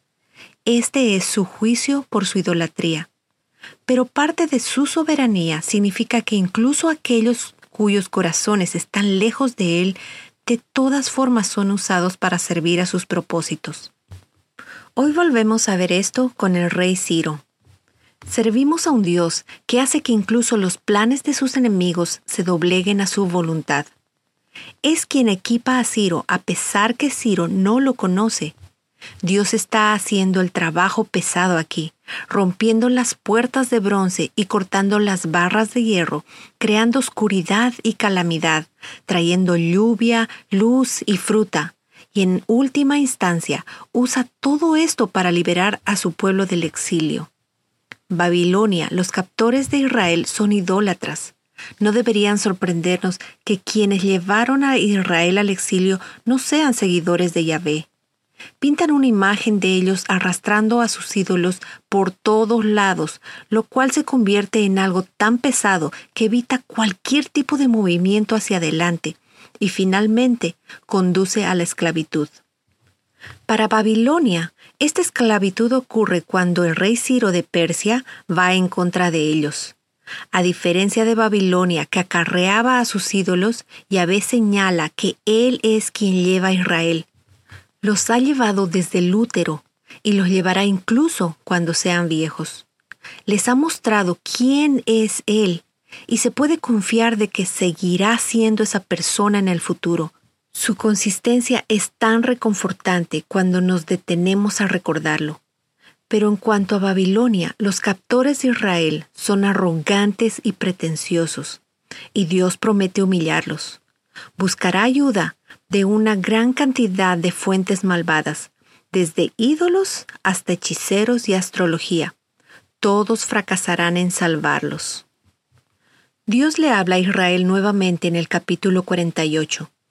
Le están reclamando a Dios sin conocerlo realmente, por lo que Él dice, todo eso por lo que acaban de pasar. ¿Recuerdan cómo les dije que estaba por suceder? Les avisé porque es una de las únicas formas para llamar su atención, ya que son tan tercos y olvidadizos. De esa forma no tendrían excusa para pensar que sus ídolos fueron los que los rescataron. Fui yo todo el tiempo, y ahora que conocen cómo opero, que hago lo que prometo, les voy a contar algunas cosas nuevas que estoy por hacer. Nunca han escuchado algo así. Los está preparando para la promesa del Mesías. Hará cosas increíbles, aplazará su ira, la detendrá, no los apartará, y lo hará por amor a su nombre. ¿Qué significa esto? Cuando Dios restringe su ira hacia el culpable, muestra su carácter. Es un Dios que busca oportunidades para el perdón. No es por el bien de Israel que retiene su ira, es para mostrarnos a nosotros, a ellos y a todos qué clase de Dios es. Es un Dios que perdona a los pecadores. Y tal vez esto te parezca egoísta o algo para llamar la atención, que la prioridad de Dios es la gloria de Dios. Y si es así, entonces piensa por un momento cómo serían las cosas si nosotros fuéramos su primera prioridad. Qué contradictorio sería para un Dios santo y glorioso adorar a la humanidad caída. Este tipo de Dios no es confiable. Pero priorizar su gloria es correcto y apropiado. No solo eso, sino que cuando el Padre, el Hijo y el Espíritu están enfocados en mostrar su gloria y carácter en todo el universo, nosotros cosechamos los beneficios. Dios retiene su ira de sus hijos, paga por nuestros pecados y nos adopta en su familia. Somos los destinatarios del amor desbordante de la Trinidad. Veamos el vistazo de Dios. En 45.19, Dios le recuerda a Israel la relación que ha tenido con ellos todo el tiempo. No hable en secreto. En un lugar oscuro de la tierra, no dije la descendencia de Jacob, en vano me buscáis. Mientras lo buscamos, Dios dice que nada de eso es en vano. Incluso en los días en que te sientes perplejo por lo que estás leyendo, nada de eso es en vano. Dios responde a tus esfuerzos por conocerlo. Él es quien inició este deseo en ti para empezar. No frustra tu deseo de escucharlo y conocerlo. Te dio ese deseo, se deleita en ese deseo y te encuentra en ese deseo. Él es donde el júbilo está. La sinopsis de la Biblia es presentada a ustedes gracias a D-Group, estudios bíblicos y de discipulado que se reúnen en iglesias y hogares alrededor del mundo cada semana.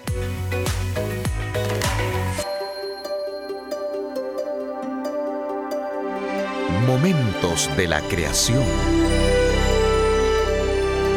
Hola, soy Milton de los Santos. Los evolucionistas quieren que se crea que se está librando una guerra entre la religión y la ciencia, pero la guerra es realmente el choque entre dos religiones. Nunca se ha visto que la vida se desarrolle a partir de materiales inertes. Sin embargo, los evolucionistas dicen que sí.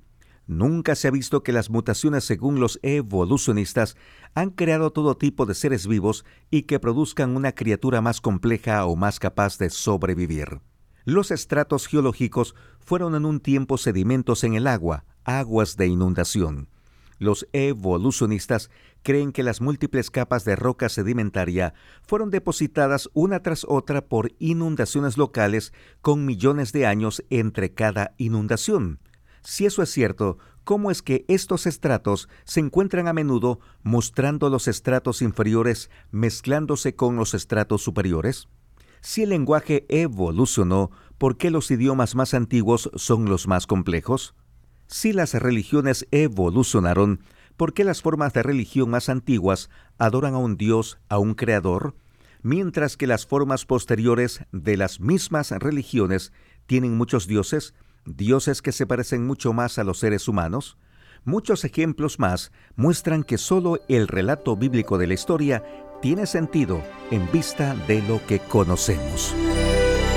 Para una copia de este programa, escríbanos a info@creationmoments.com o a Momentos de la Creación, PO Box 839, Foley, Minnesota 56329, Estados Unidos y solicite la copia número 2704.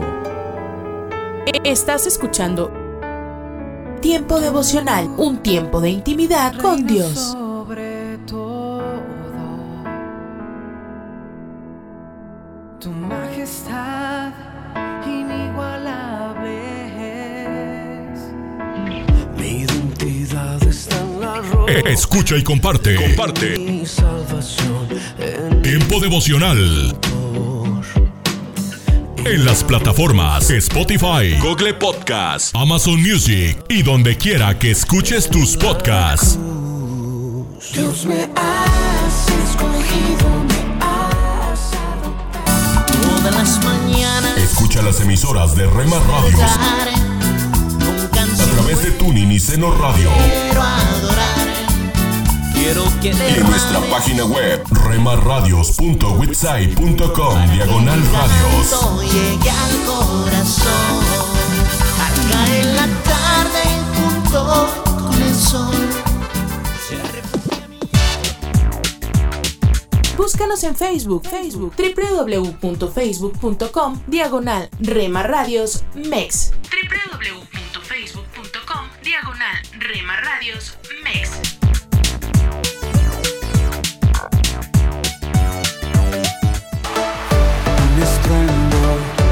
Muchas aguas Porque somos parte de tu familia. trae sanidad somos una más en tu hogar. Gracias por dejarnos estar. Nuestro objetivo es ser una radio de bendición. Nunca se secará y esta Buena música, se alegrará. buen contenido. Rema Radio, impactando tu vida con poder.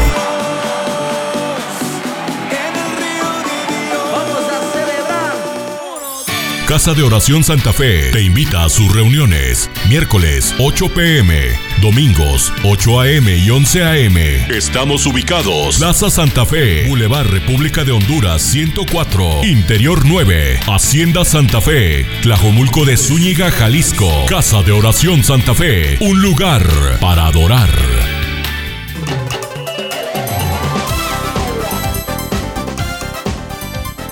Un momento con Alberto Motesi. Una respuesta práctica a tus interrogantes sobre tu vida y los problemas del mundo moderno. Hoy he salido a coleccionar palabras de mi ciudad. La ciudad tiene sus propias palabras que las usa ella sola y que rara vez las tiene el campo. Por ejemplo, la palabra policía la veo escrita en muchos automóviles patrulleros y los edificios de las comisarías. La palabra hospital es otra. No que en el campo no haya hospitales, sino que la ciudad los tiene en abundancia por la abundancia de enfermos. Las palabras teatro, cabaret, cantina, pensión son típicas de la ciudad y señalan en diversos grados la escala moral de la ciudad. Y me pongo a pensar en palabras, mi amiga, mi amigo, y veo que nuestro cervantesco idioma castellano tiene muchas de gran significado y valor. Madre, por ejemplo, es una palabra que como el oro jamás envejece. Otras palabras son patria, amigos, honor, justicia. Todas ellas evocan en nosotros noble sentimiento o recuerdo grato. Pero hay una palabra que circula tanto en la ciudad como en el campo, en nuestro país y en el vecino, y en todos los niveles sociales y en todos los entornos culturales. Es la palabra perdón, sobre todo para el que ha experimentado el maravilloso perdón de Dios. Esta mágica palabra adquiere una significación grandiosa. Ser perdonado de un pecado o delito es ser librado total y absolutamente del castigo que pudiera acarrear ese delito. Y perdón, mi amiga, mi amigo, perdón amplio, completo, generoso, universal, es palabra que nació en el mismo cielo. En el cielo sí, y aún antes que fuera creado el ser humano. Y porque el perdón fue preparado en el cielo antes que brotara el primer pecado, es que hay perdón y comprensión para todos los pecadores. Pero entendamos bien, no que Dios perdona el pecado. Si Dios perdona el pecado, deja de ser justo y santo. Dios castiga el pecado, pero extiende un perdón amplio al pecador. Dios castigó ya el pecado en la persona de Jesucristo. La solemne historia del Calvario es la historia de Dios castigando el pecado, pero perdonando al pecador. Y como todo el sacrificio de Cristo en el Calvario fue planeado por Dios antes de que hubiera hombres pecadores necesitados de perdón, es que el perdón antecede al delito y por lo tanto todo ser humano puede ser perdonado. Solo basta que nos reconozcamos pecadores y aceptemos en fe el perdón perfecto de Dios ofrecido a través de Jesucristo. Realmente es un regalo. Por gracia, dice la Biblia, sois salvos por la fe, no por obras para que nadie se gloríe. Nadie puede jactarse de sus propios méritos. El perdón, como todas las cosas, lo recibimos por la pura misericordia de Dios. Se te ofrece a ti, ahora, a través de Cristo. No te lo pierdas por nada del mundo. Este fue Un Momento con Alberto Motesi. Educación que transforma. ¿Te quieres preparar mejor? Visita Facebook y busca Alberto Motesi University. Vivimos en una época en la que los valores como personas, como ciudadanos y como familia se han olvidado. Como hijos, hermanos y padres, todos podemos dar motivación a fin de hacer de la nuestra una mejor sociedad. Motivación con Dairo Rubio Gamboa. Una abuela deseosa que su pequeño nieto aprendiera piano, se dirigió con él al concierto de un famoso pianista. Después de sentarse entre el público, los dos, la abuela vio a una antigua amiga y se levantó a saludarla. El pequeño también caminó detrás del escenario mirando todo de manera curiosa. Vio un asiento frente a un piano y se sentó a jugar con las teclas. Mientras tanto, la abuela regresó a su silla y se asustó de no ver al nieto. En ese instante una voz avisó que empezaba el concierto y se abrió la gran cortina.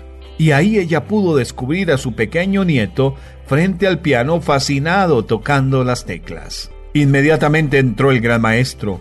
Hizo una venia y al ver al chiquillo se acercó y le dijo al oído, no pares, hijo. Sigue tocando, lo estás haciendo muy bien. Entonces, inclinándose hacia el instrumento, el pianista comenzó a hacer un acompañamiento con su brazo izquierdo. Juntos, el viejo maestro y el pequeño principiante transformaron la embarazosa escena en una maravillosa y creativa experiencia. El auditorio estaba emocionado y con un rotundo aplauso premió ese dueto que mezclaba maravillosamente la intrepidez del niño y la sabiduría del gran maestro. Es posible que muchas veces tratando de hacer algo grande o de mayor responsabilidad hayamos sido tentados a dejarlo, pero hemos recibido el aliento para continuar. Dios ama a aquel que es intrépido y se atreve frente a lo difícil o adverso y le susurra, no te detengas, hijo. Sigue, lo estás haciendo bien. He aquí algunas pautas que te motivarán a seguir adelante. Permite que lo que está en el interior de tu alma surja.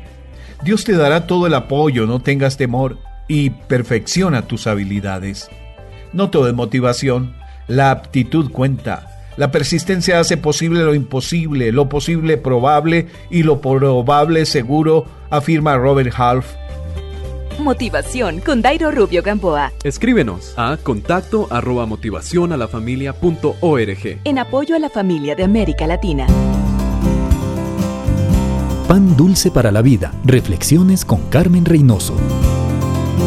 15 muertos en accidente ferroviario. 3 muertos en incendio al sur de la ciudad. 152 muertos en un mercado de Bagdad por la explosión de una bomba. Muertos dos guardias al tratar de evitar un robo en el banco local muertos, muerte. Ay, esa palabra no nos gusta usar. Son eventos en los que no queremos pensar. Pero en este valle, nada más seguro que la muerte. Aún la muerte de cristianos fieles. Los cristianos mueren por enfermedad, por la suma de muchos años, en accidentes. Eso es la ley de la vida. La diferencia de los que tienen un buen pastor, que les cuida, es que al llegar al valle de sombra de muerte no temeré mal alguno, porque tú estarás conmigo. La muerte para el cristiano es un pasar de vida a mejor vida. Y aunque el proceso para llegar a este punto pudiera ser difícil, el buen pastor nos ha asegurado su presencia. Él estará conmigo. Con Él haré el viaje inevitable y como dice la palabra, ausentes en el cuerpo, presentes con el Señor.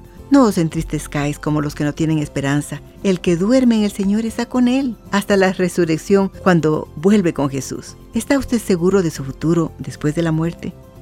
Busque en el buen pastor esa seguridad que tanto anhela.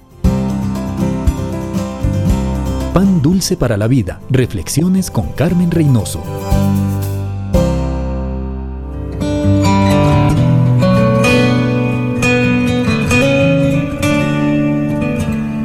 El pasaje de hoy, 2 Corintios 13, 5. Examínense para saber si su fe es genuina. Pruébense a sí mismos. Sin duda saben que Jesucristo está entre ustedes. De no ser así, ustedes eh, han reprobado el examen de la fe genuina.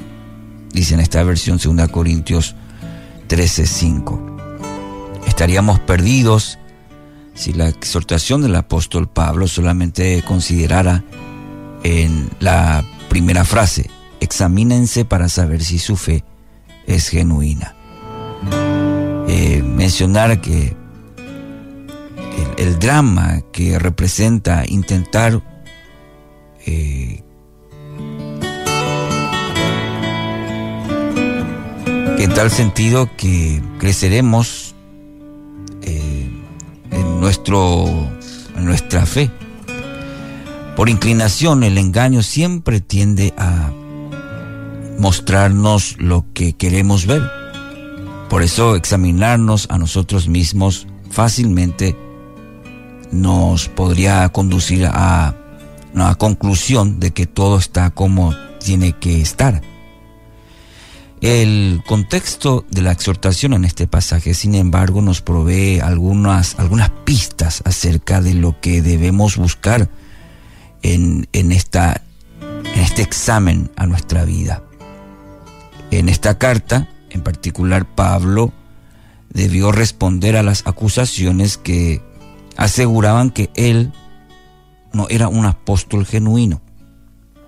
El apóstol nos ofrece una mirada íntima de su vida a, la que no accedemos en ninguna de sus otras cartas. Entre los argumentos que presenta el apóstol Pablo declara, cuando estuve con ustedes les di prueba de que soy un apóstol, pues con paciencia hice muchas señales, maravillas y milagros entre ustedes. Capítulo 12, versículo 12 de 2 Corintios. Y es dentro de este marco que Pablo demuestra estar convencido de que Cristo no es débil cuando traza con ustedes o cuando trata con ustedes. Es poderoso entre ustedes.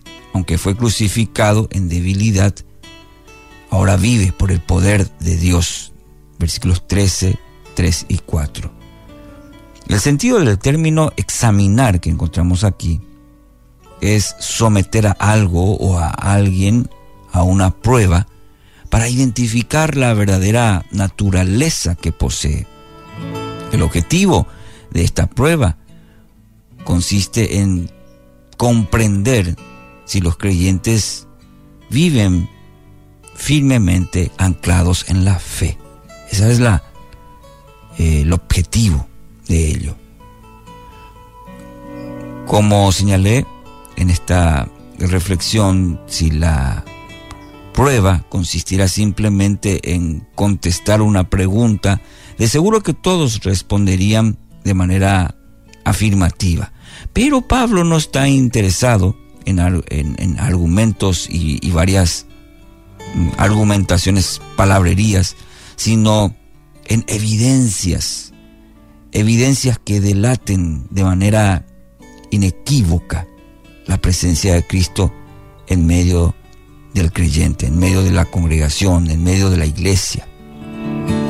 Y estas evidencias no consisten solamente en ser testigos de que Él obra señales, milagros y prodigios en medio de ellos, sino en la transformación profunda que conduce hacia la semejanza con el Hijo de Dios.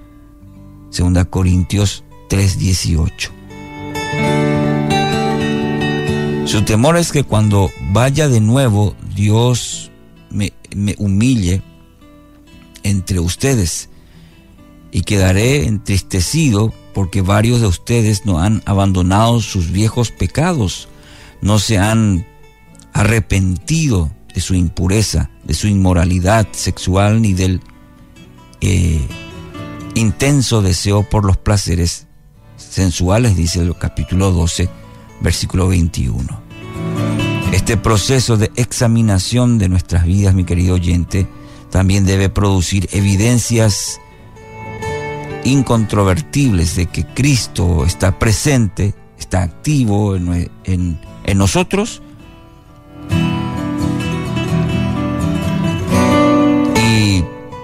debemos identificar hechos concretos que testifican acerca de lo que Él está haciendo en, nuestra vida, en nuestro medio. Y la razón es evidente. Cristo siempre está activo y en todo lugar donde Él se hace presente comienza una eh, revolución. Nadie permanece igual, pues su presencia todo lo transforma. Nadie permanece igual, pues su presencia todo lo transforma. Nuestra vida debe dar muestras de que ese poder actúa también en nosotros. Y este día, el cual Él nos da, debe ser también en cada uno de nosotros una evidencia de que Él transforma. Un minuto con Dios, con el doctor Rolando Aguirre.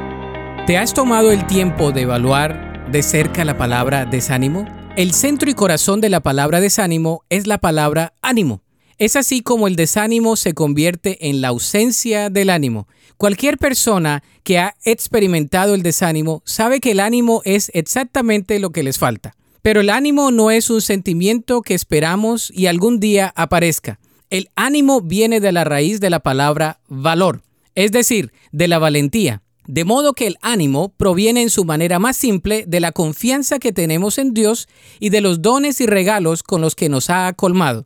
Él nos ha dado fuerza, habilidades, sabiduría, talentos y lo más valioso que es su presencia. La Biblia está llena de razones por las cuales los hijos de Dios deben estar animados y no desanimados. Puedes construir el valor y el ánimo con la confianza absoluta en Dios y en su palabra. Él es fiel, bueno, justo y amoroso. Cobra valor en quién es Él y te darás cuenta de que lo que no eres puede ser suplido por lo que Él es. ¿Estarás dispuesto en hacerlo?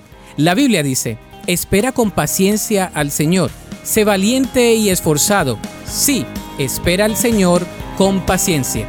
Para escuchar episodios anteriores, visita unminutocondios.org. Párate a un lado. Observa el paisaje a tu alrededor. Alza la vista a conceptos eternos. Recuerda que lo esencial es lo invisible a los ojos.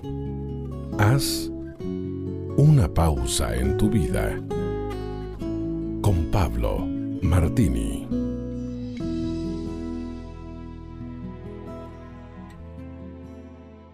Si hoy has despertado con más salud que enfermedad, estás más bendecido que el millón de personas que no sobrevivirá esta semana.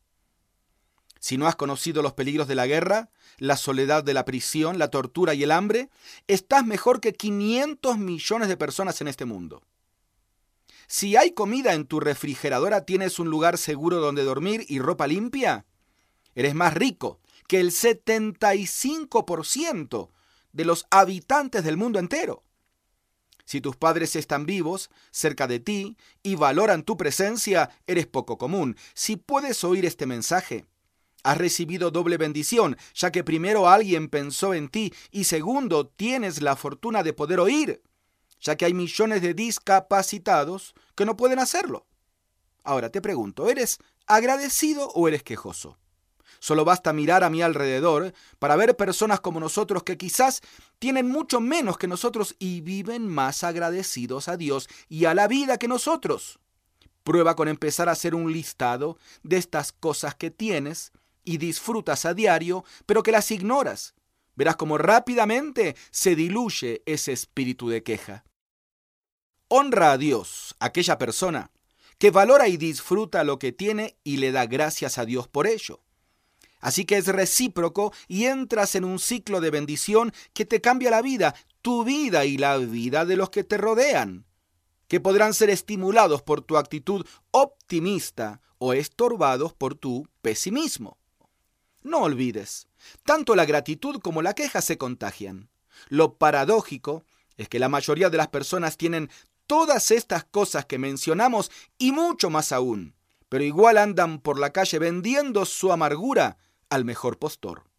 Entrégate a Dios y tornará tu amargo existir en un dulce vivir, garantizado. Usted puede conseguir estas mismas reflexiones como texto de lectura para cada día del año adquiriendo el libro devocional Una pausa en tu vida. Si desea saber más de nuestro ministerio, visite nuestro sitio en internet labibliadice.org. Gracias por escucharnos. Solo una voz inspira tu vida, inspira tu vida. Una voz de los cielos, con el pastor Juan Carlos Mayorga. Bienvenidos. Oye, pueblo mío, y te amonestaré, Israel, si me oyeres. Escuchar a Dios es una de las claves en nuestra relación con Él. Escuchar significa oír atentamente, prestar atención. Teniendo en cuenta esto, orar entonces significa darle a Dios primero toda nuestra atención. Así como todo ser humano experimenta hambre física, la cual solo puede satisfacerse con comida, también tienes un hambre espiritual que solo puede satisfacerse escuchando a Dios, quien nos dice, oye pueblo mío, las palabras de Dios son la única dieta que realmente satisfará tu hambre espiritual. Una voz de los cielos nos dice, oye pueblo mío, Dios quiere lo mejor para ti y te advierte de los peligros de ignorarlo. Por eso continúa en Salmos 81, pero mi pueblo no oyó mi voz e Israel no me quiso a mí. Los dejé por tanto a la dureza de su corazón. Caminaron en sus propios consejos. El resultado de no oír a Dios es que Él nos deja sufrir las consecuencias de nuestras propias acciones. Dios a esa persona, a esa familia, esa comunidad la pone a merced de su propia y obstinada voluntad. Por otra parte, Dios promete que si lo oyes, actuará por ti como lo habría hecho por Israel. Escrito está, Oh, si me hubiera oído mi pueblo, si en mis caminos hubiera andado Israel, en un momento habría yo derribado a sus enemigos. Escucha a Dios cuando te habla por la palabra. Escucha a Dios cuando te habla por medio de sus servidores. El Señor habla a través de personas conforme a su corazón. Personas como el apóstol Pablo, que en una ocasión, cuando estaba navegando hacia Roma, advierte al centurión de perjuicio y pérdida y en lugar de escuchar lo que Pablo advirtió acerca de lo peligroso que sería continuar la navegación, siguió el consejo del piloto y del dueño del barco. El error por no escuchar a Pablo fue casi desastroso. El Señor habla a través de personas conforme a su corazón, personas como los profetas en tiempos de Acaz, rey de Judá, según consta en el libro histórico de Segunda de Reyes, libro que nos permite resumir la historia de este periodo con la siguiente frase, no escucharon. Si usted, mi amable oyente, estudia este libro, verá que todos los problemas que enfrentaron los reyes y el pueblo de Dios fueron el resultado de no escuchar a Dios. La misma razón por la que gobiernos y naciones enfrentan problemas hoy día. Una y otra vez el Señor envió a sus profetas para amonestar a Israel y a Judá. Sin embargo, los israelitas no quisieron escuchar antes fueron tercos y siguieron las costumbres de las naciones que el Señor había expulsado delante de ellos, blasfemaron contra el Señor su Dios. El resultado de no escuchar fue que el pueblo de Israel perdió la presencia de Dios y fue enviado al exilio en Asiria. Al igual que ocurre con nosotros muchas veces, ellos no habían sido tan implacables en contra del pecado en sus vidas ellos honraban y adoraban a Dios, pero no exclusivamente. Ellos realmente no adoran a Dios, no toman en serio lo que Dios dice sobre cómo comportarse y en quién creer. Querido amigo, cuando olvidas hacer lo que Dios te ha pedido que hagas, el pecado invade tu vida y nuestro enemigo el diablo te lleva al cautiverio del pecado y de la desobediencia que solo conduce a la destrucción. Lo trágico es que en realidad el deseo de Dios es bendecirte, ya que sus mandamientos e instrucciones fueron dados para que puedas prosperar. Y este ejemplo es un poderoso recordatorio de las bendiciones y la sabiduría de escuchar y seguir a Dios. Oremos. Padre, ayúdanos a escucharte atentamente para obedecerte en todo. En el nombre de Jesucristo. Amén. De los cielos, escúchanos, será de bendición para tu vida. De bendición para tu vida.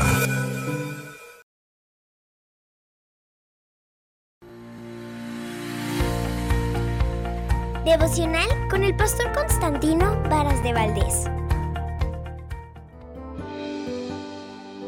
Alzaré mis ojos a los montes, ¿de dónde vendrá mi socorro? Mi socorro viene del Señor que hizo los cielos y la tierra. Qué pregunta y qué respuesta. Tenemos la gran necesidad de recibir una respuesta extraordinaria. Cuando fue escrito el Salmo 121, el escritor y adorador estaba consciente que tenía una gran necesidad. Necesitaba socorro. Probablemente al mirar hacia los lados donde estaban amigos, familiares o alguna influencia para recibir ayuda, se encontró solo, pero se dio cuenta que le quedaba un gran recurso levantar sus ojos al cielo. Por eso, con su mirada, vislumbró los montes, como si de allí viniera una ayuda especial. Y la encontró, no precisamente de las montañas, sino del Creador de los montes, el Dios eterno, quien hizo los cielos y la tierra y para quien todo es posible. En las horas pasadas, aún de madrugada, fui despertado y también fui buscado para orar por personas que estaban en una gran angustia. No fue sencillo cuando escuché, Pastor, murió uno de nuestros familiares en un accidente en carretera. ¿Cómo le doy la noticia a los hijos adolescentes? Me estremecí, pero también levanté mis ojos al cielo. ¿De dónde vendrá nuestro socorro? Y la respuesta es del Señor. Nuestra ayuda viene del Dios eterno. Perder a un ser querido es iniciar una etapa muy difícil de duelo. No habrá palabras sencillas ni profundas que consuelen el dolor tan profundo, pero la presencia del Señor estará allí. Cuando invocamos su nombre y solicitamos su bendición en tiempo de crisis, cumple sus promesas. Como dice el Salmo 138, si ando en medio de la angustia, tú me vivificarás. Jehová, el Señor cumplirá su propósito en mí. Tener estas convicciones es vital. Cuando lloramos, nos sentimos abandonados. Cuando, por más que busquemos, abajo, a los lados o con nuestros mejores amigos o familiares, no recibimos el apoyo que exactamente necesita nuestra alma. Pero ¿qué crees? Dios lo tiene. ¿Cómo lo recibimos? A través de la oración. Allí está el gran esfuerzo, porque cuando estamos sufriendo, nuestras emociones nos dicen, no tiene sentido que ores. Entonces quedamos paralizados cuando nuestra ayuda proviene precisamente de buscar al Señor. Y responde, no sé exactamente cómo estés o cómo está tu familia pero quiero orar por ti. Padre Celestial, gracias por tu palabra. Alzamos nuestros ojos a los montes, buscando respuestas para nuestros problemas.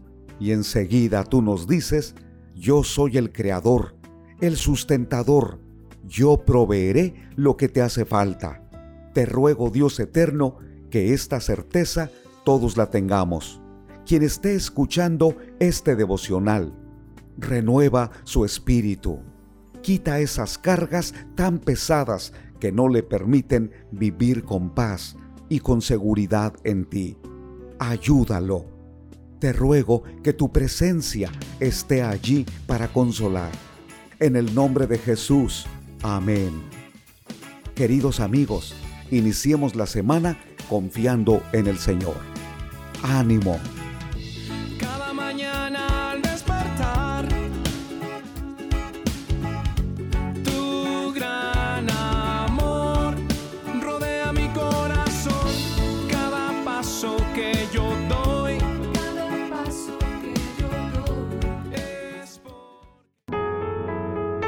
Estás escuchando Tiempo devocional, un tiempo de intimidad con Dios. sobre todo. Tu majestad inigualable es. Fue tu presencia que cambió mi corazón. Escucha y comparte. Comparte. El dolor, no te imaginas cuánto. Tiempo devocional. A En las plataformas Spotify, Google Podcast, Amazon Music y donde quiera que escuches tus podcasts.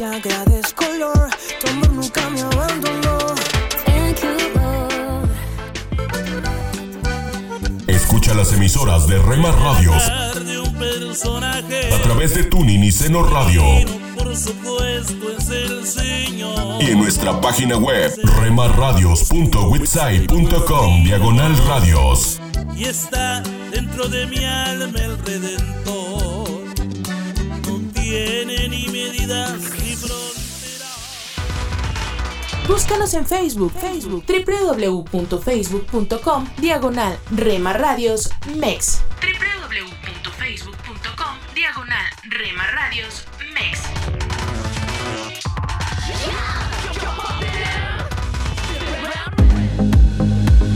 Voy a correr a tus brazos. Porque somos parte de tu familia. Que nunca me abandones. Somos una más en tu hogar. Los sueños que están en tu corazón. Gracias por dejarnos estar. Nuestro objetivo es ser una radio de bendición. Buena música, siempre resplandece buen contenido. a todo el que clamando En Rema Radio, impactando tu vida con poder.